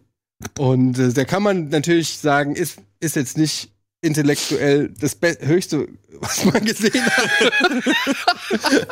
aber ich glaube, in der richtigen Stimmung kann das Spaß machen. Ja. Was auch Spaß machen könnte, und das wollen wir jetzt mal mit euch zusammen machen, ich würde gerne eine Art, äh, hier, wie heißt der? Dave, Dave Attell ist sein Kumpel übrigens, auch ein sehr bekannter Stand-Up-Comedian. Ja, hier, ich würde gerne hart at die Oscars Gag und Bullshit Bingo machen. Oh, das ist eine gute Idee. Ja? Da wird jetzt quasi parallel zu dieser Sendung wird auf Twitter von uns ein Tweet abgelassen und da könnt ihr mal einfach alles rauslassen, was an Gags in Bezug auf Kevin Hart, Also was Kevin Hart für. Gags machen wird. bei den was, Oscars was für oder Gags passieren werden und welche Gags er machen wird. Und aus den besten stellen wir halt so ein Bingo zusammen und wenn die Oscars kommen, könnt ihr euch dann wirklich. Machen so wir- zum Beispiel, Kevin Hart wird von The Rock reingetragen. Also das ist so, Sowas, oder, ja. oder, oder wird reingetragen. Das ist zum Beispiel ein Punkt, von dem ich glaube, Hart- der wird passieren. Ja, Macht einen Joke über seine Größe. Bingo. Ja gut, der wird in der Mitte stehen, weil der ist gegeben. Ah, die Frage Ja, ist ja, machen wir einen Oscar Willkommen- wieder? Ich, wenn ich nicht zu den Oscars fliege, machen wir einen. What? Es ist angedacht. What? Es ist nur angedacht. Ich weiß nicht, ob es passieren wird. Sonst setzen wir uns hier hin, ist auch okay. Was für ein. Was, what, Ja, Also du bist herzlich eingeladen, ne? Wenn wir das machen. wie, wie Gerne krass dabei. ist denn. Oscars gucke ich jedes Jahr. Geil, cool. Äh, machen wir eine Sendung zu Oscars, äh, wenn ich nicht vor Ort bin, vielleicht. Ja, ich sollte ja letztes Jahr schon mit, mit Steve mitfliegen. Und jetzt, Ach ja, ja, das ist alles. was soll ich denn sagen? Ey, einmal bei den Oscars dabei sein, möchte ich auch. Naja. Also, ja. Ja, ne? Ja, gut. Auf the Bucketlist. Jetzt, wo ich bei Kino Plus war, ist Oscars direkt äh, nach oben gerutscht. Cool. Sehr gut. Sehr gut. Ja, also liebe Freunde, wir werden einen Tweet rausschicken oder wir haben den bereits schon rausgeschickt. Wir würden gern einen äh, Chris, äh, Kevin Hart, Chris Hart, warum sag ich die ganze Zeit Chris Hart? Kevin Hart at the Oscars Gag and Bullshit Bingo zusammenstellen. Ihr könnt euch eine schöne Abkürzung dafür ausdenken. Und wir sammeln dann unter diesem Tweet eure, sag ich mal, Gags und so weiter und so fort. Und dann werden wir die demnächst zusammenstellen. Ich glaube, es wird leichter, wenn wir auch wissen, welche Filme nominiert sind, weil er wird natürlich viele Jokes auch machen, die sich auf die Filme Klar. Black Panther. basieren. 10.000 Mal Black Panther. Ja, es wird ja nicht nur Black Panther nominiert. Pass auf. Mark my words.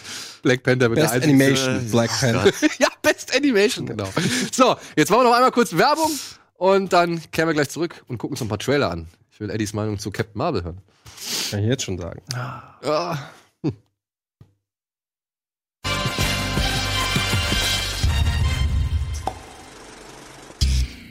Deine Mutter heißt wie meine Mutter. Oh, dann lass doch Freunde sein. Ah, ja, gut. Finde ich auch eine gute Grundlage für eine Beziehung. Ah, ja, okay. Wie heißt deine Mutter? Martha. Also meine. Martha. Martha. Ja, so, wir sind äh, am Ende fast angelangt, aber wir haben noch ah, ganz eine Menge Zeit, glaube ich, für ein paar Trailer. Und ja, ich habe den noch nicht gesehen, den neuen, und ich glaube, wir haben den ersten noch gar nicht hier gezeigt. Dementsprechend, warum nicht? Captain Marvel. Wir haben es True Motion übrigens an unserem Fernseher ausgestellt, falls wir es Sehr gut. Are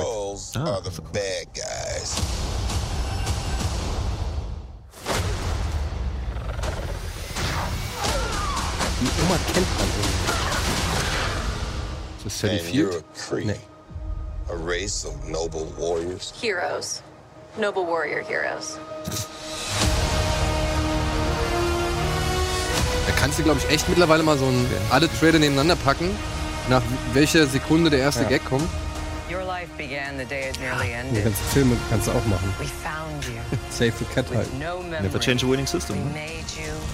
Really? Das ist Sport. so you could live longer, stronger, superior. Wie die alle gleich aussehen. I keep having these memories. Something in my Aber ich find past sie halt so is the geil. key to all of this. Die ist echt gut. Spielt 80ern oder wann spielt das? 80 90er, glaube ich. We'll see. 90er? Ich glaube 90er eher. Ich glaube Anfang 90er soll es sein, ja. Yes. Nick Fury noch beide Augen. Ja. Ich freue mich echt, dass sie da mehr so ins Weltall gehen und die ganzen Alien-Geschichten von Marvel auch mit aufnehmen. What you really are. Das ist halt original die gleiche Story wie äh. Wonder Woman. What aren't you telling me? What's up? Ich habe ja schon gesehen. Also den Trailer. Ist das Jude Law gewesen? Ja. this war is just the beginning. I'm not gonna fight your war. Oh, da müsste Agent Coulson ja eigentlich auch auftreten, oder? Den müsste auch auftreten. Könnte, ja. Würde Sinn machen. Ja, jetzt gibt es noch einen anderen Trailer, glaube ich. Aren't you the cutest little thing? Aren't you cute? And what's your name, huh? Fury. What's I'll be back. Was ist mit der Katze? Ich habe ich hab mehrmals Pause gedrückt, um den Namen von der Katze zu lesen. Es muss irgendein Joke sein, den man, irgendein Insider-Joke. Ähm, die Katze ist auch auf dem, auf dem Plakat drauf, so ganz klein. Darüber haben sich die Fans auch ziemlich gefreut, dass dieses, äh, äh, dieses Easter Egg so gesehen auf diesem Plakat enthalten ist. Ich habe leider den Hintergrund vergessen, aber es ist auf jeden Fall, hat es eine Bedeutung. Ich glaube, Alvin wird gleich aus der Regie sich melden und sagen, Ja, in, die Katze Ausgabe ist ihr bester 15 Freund, der sich leider nicht in Menschengestalt verwandeln kann, aber auf jeden Fall ein richtig guter, dufter Typ ist, der auch richtig gut Bausparverträge Oh, abschließen kann. Spin-off-Material. Alter. Ja, ja, ja. Das wär's Naja. doch. Nee, ich glaube, soweit ich das noch in Erinnerung habe, ist diese Katze auf jeden Fall Bestandteil einer neuen Storyline von Captain Marvel, die jetzt gerade so aktuell irgendwie ist und so. Und dass die halt mit überführt wurde, darüber haben sich die meisten Fans ziemlich gefreut. Ja. Habe ich das jetzt richtig gesagt, Albin, oder bin ich da jetzt vollkommen falsch? Soweit bin ich in den Comics gar nicht drin, aber ja, sie taucht da auf. In den Comics heißt sie übrigens Chewie. Ich glaube, im Film heißt sie Goose. So, dann habe ich hier What You Need to Know About Captain Marvel's Cat. Every superhero movie should have a cat. Every movie should have a cat. gut. Captain Marvel, blah blah Has a blah, cat. blah blah blah, blah blah. You probably already felt blah blah blah, flirken. Äh, Ach, ich habe keinen Bock. Ja. Gut, machen wir beim nächsten Trailer weiter, oder? Trailer, ja. Also ich meine, ich muss leider sagen, er lässt mich ein bisschen kalt. Irgendwie ist es so. Es Also- ist vor allen Dingen so antiklimatisch zu dem, was gerade im Marvel-Universum passiert, finde ich. Er spielt ja davor. Ja, ja, ich weiß, aber Ja, das ist halt nicht die Story, die einen jetzt gerade, glaube ich, Das ist interessiert. richtig. Was ist das denn? Das ist Watership Down. Ach du Scheiße. Remake gespannt, ey. von Netflix. Als Animationsfilm? Ja. Und es sieht Ist gar nicht mal so gut Ist aus. das so nicht von BBC One? Ja, Hä? ja aber das ist, kommt jetzt auf Netflix. Ach, kommt auf Netflix. raus, ja. Das sieht furchtbar aus. Ich muss auch sagen, das sieht aus wie nicht fertig gerendert. Das sieht weird aus, ja.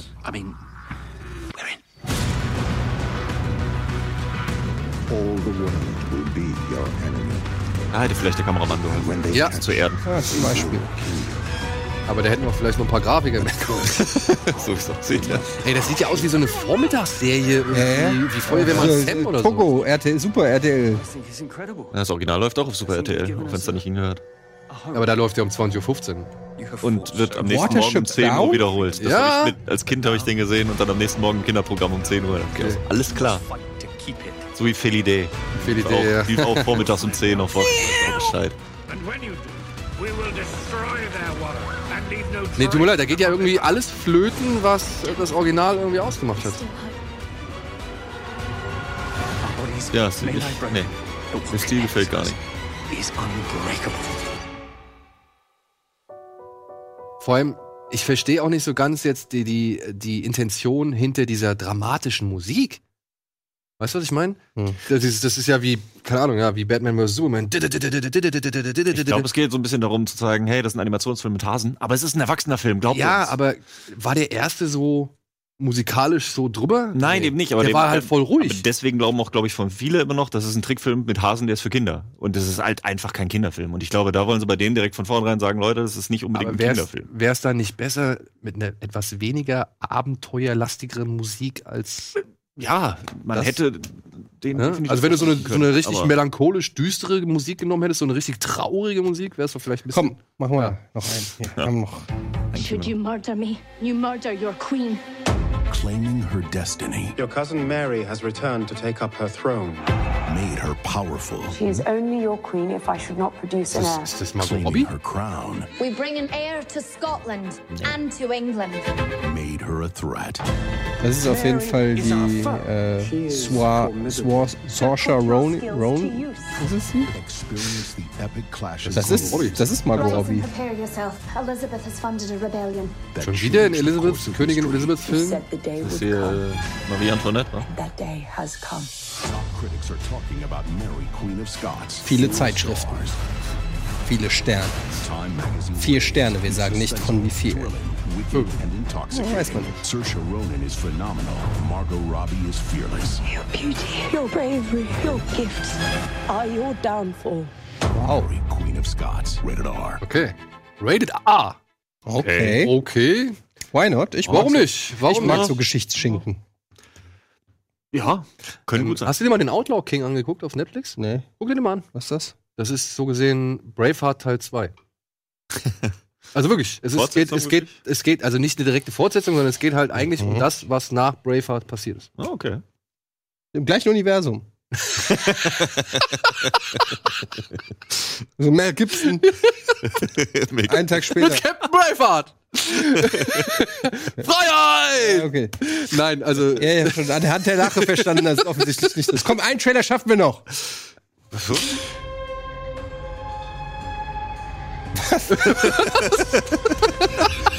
Wenn, wenn diese Prämisse stimmt. In die U-Bahn ein als wieder aus. Das haben wir gerade gelesen. Über 20 Jahre blieb die unterirdische Stadt sich selbst Stimme überlassen. kommt mir bekannt vor. Täglich bringen die Züge der Untergrundbahn Millionen Menschen in die Dunkelheit der Tunnel. Ist das Lara? Unsere besten Freunde sind verschwunden in der U-Bahn. Wieso glaubt ihr, dass sie in der U-Bahn verschwunden sind? Alter! Hier ist die Videoaufzeichnung.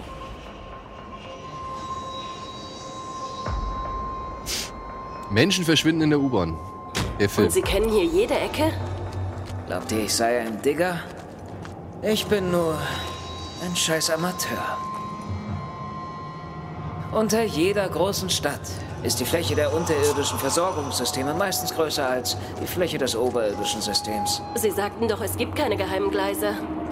Denkt ihr, ihr wart rein zufällig in äh, diesem Waggon? Das hier ist ein Rätsel, oder? Ein Artespiel. Nein, nein, nein. Was kann es denn gewesen sein? Das war ein Unfall oder ein Terroranschlag. Ja, genau. Ziehen Sie mich vielleicht besser rückwärts. Ja.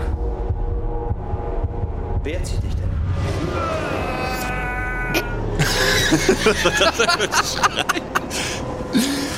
Okay, ein Film, den man, glaube ich, doch in der Originalsynchro sehen sollte. Ja, dann auf Russisch war.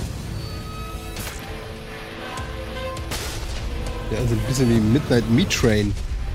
Ja, oder End of Line, so ein spanischer, glaube ich. Den fand ich ganz gut.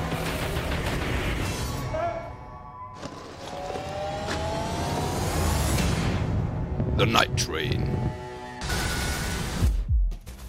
Naja, komm mal, Alter. okay. Warum nicht? Ach. Bei Gelegenheit werde ich mir den geben. Freunde. Ist schon wieder Halloween. Man muss auch mal über den Tellerrand rausschauen. Also gucken, was die Russen in Sachen Ja, aber nicht, was auf den Boden gefallen ist. Also Bitte? Nicht, was auf den Boden gefallen ist vom Tellerrand. Ja, ach, Also, na, Komm. keine Ahnung. komm. Ja, kann man, aber. Ich bin vorsichtig interessiert. Und kriegen wir noch einen? Hä? Noch so einen kleinen, schönen Rausschmeißer? Oder war das der reine, der Rausschmeißer? Hä? Komm. Gonna get President Donald Trump. Um, that's not gonna happen. Ja. Ja, das ist Michael Moore bestimmt. Ja, ja, Fahrenheit 11.9. Maybe hate is what we need if we're gonna get something done. Nasty fucking nigger. Go home, Get a job. Uh-oh.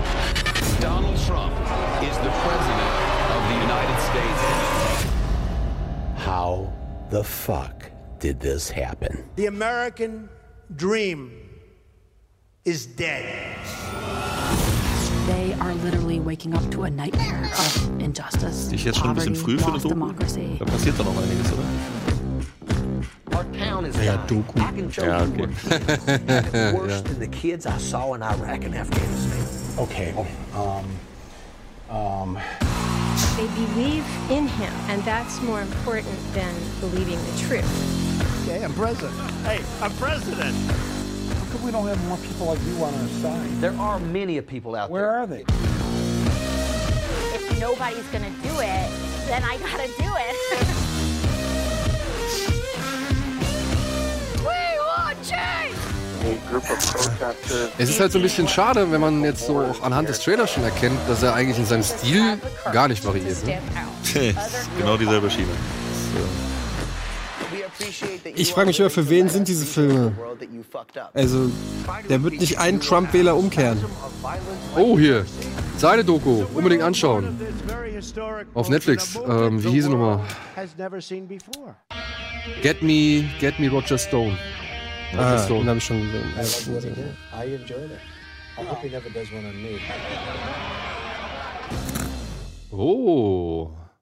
Ja, nicht schlecht, guter. Trailer-Shot, aber äh, ich muss ich frage mich immer diese, diese Filme, ähm, die sind ja die Leute, die sich den angucken, die wählen ihn eh nicht. Also ich Ja, frage mich genau. immer so, was, äh, Yes. was gibt's da so wirklich viele neue Enthüllungen oder so, aber ähm, für eine politische Diskussion darüber haben wir jetzt keine Zeit mehr. Leider nicht, aber wir werden uns den Film angucken. Denn er wird hier auch in Deutschland ins Kino kommen und dementsprechend wird er wahrscheinlich hier in der Sendung besprochen werden. Bis dahin müsst ihr euch noch ein bisschen gedulden. Ich sage bis dahin vielen, vielen Dank, Matthias, dass du heute so Sehr gerne. spontan die Zeit gefunden hattest und äh, hier dabei warst. Bist auf jeden Fall gerne herzlich wieder eingeladen. Immer wieder gerne. Danke, Eddie. Gerne. Ich wünsche dir alles Gute für deinen vorstehenden Geburtstag. Wir werden uns Das vielleicht. macht man nicht vorher. Ich wünsche dir nur viel Spaß für deinen Also, bevorstehenden ja, vorher gratulieren bringen und Ich habe dir nicht gratuliert. Ja, gut. Warum nicht? Magst mich nicht, oder was? Ich gratuliere dir am Samstag. Ah, okay.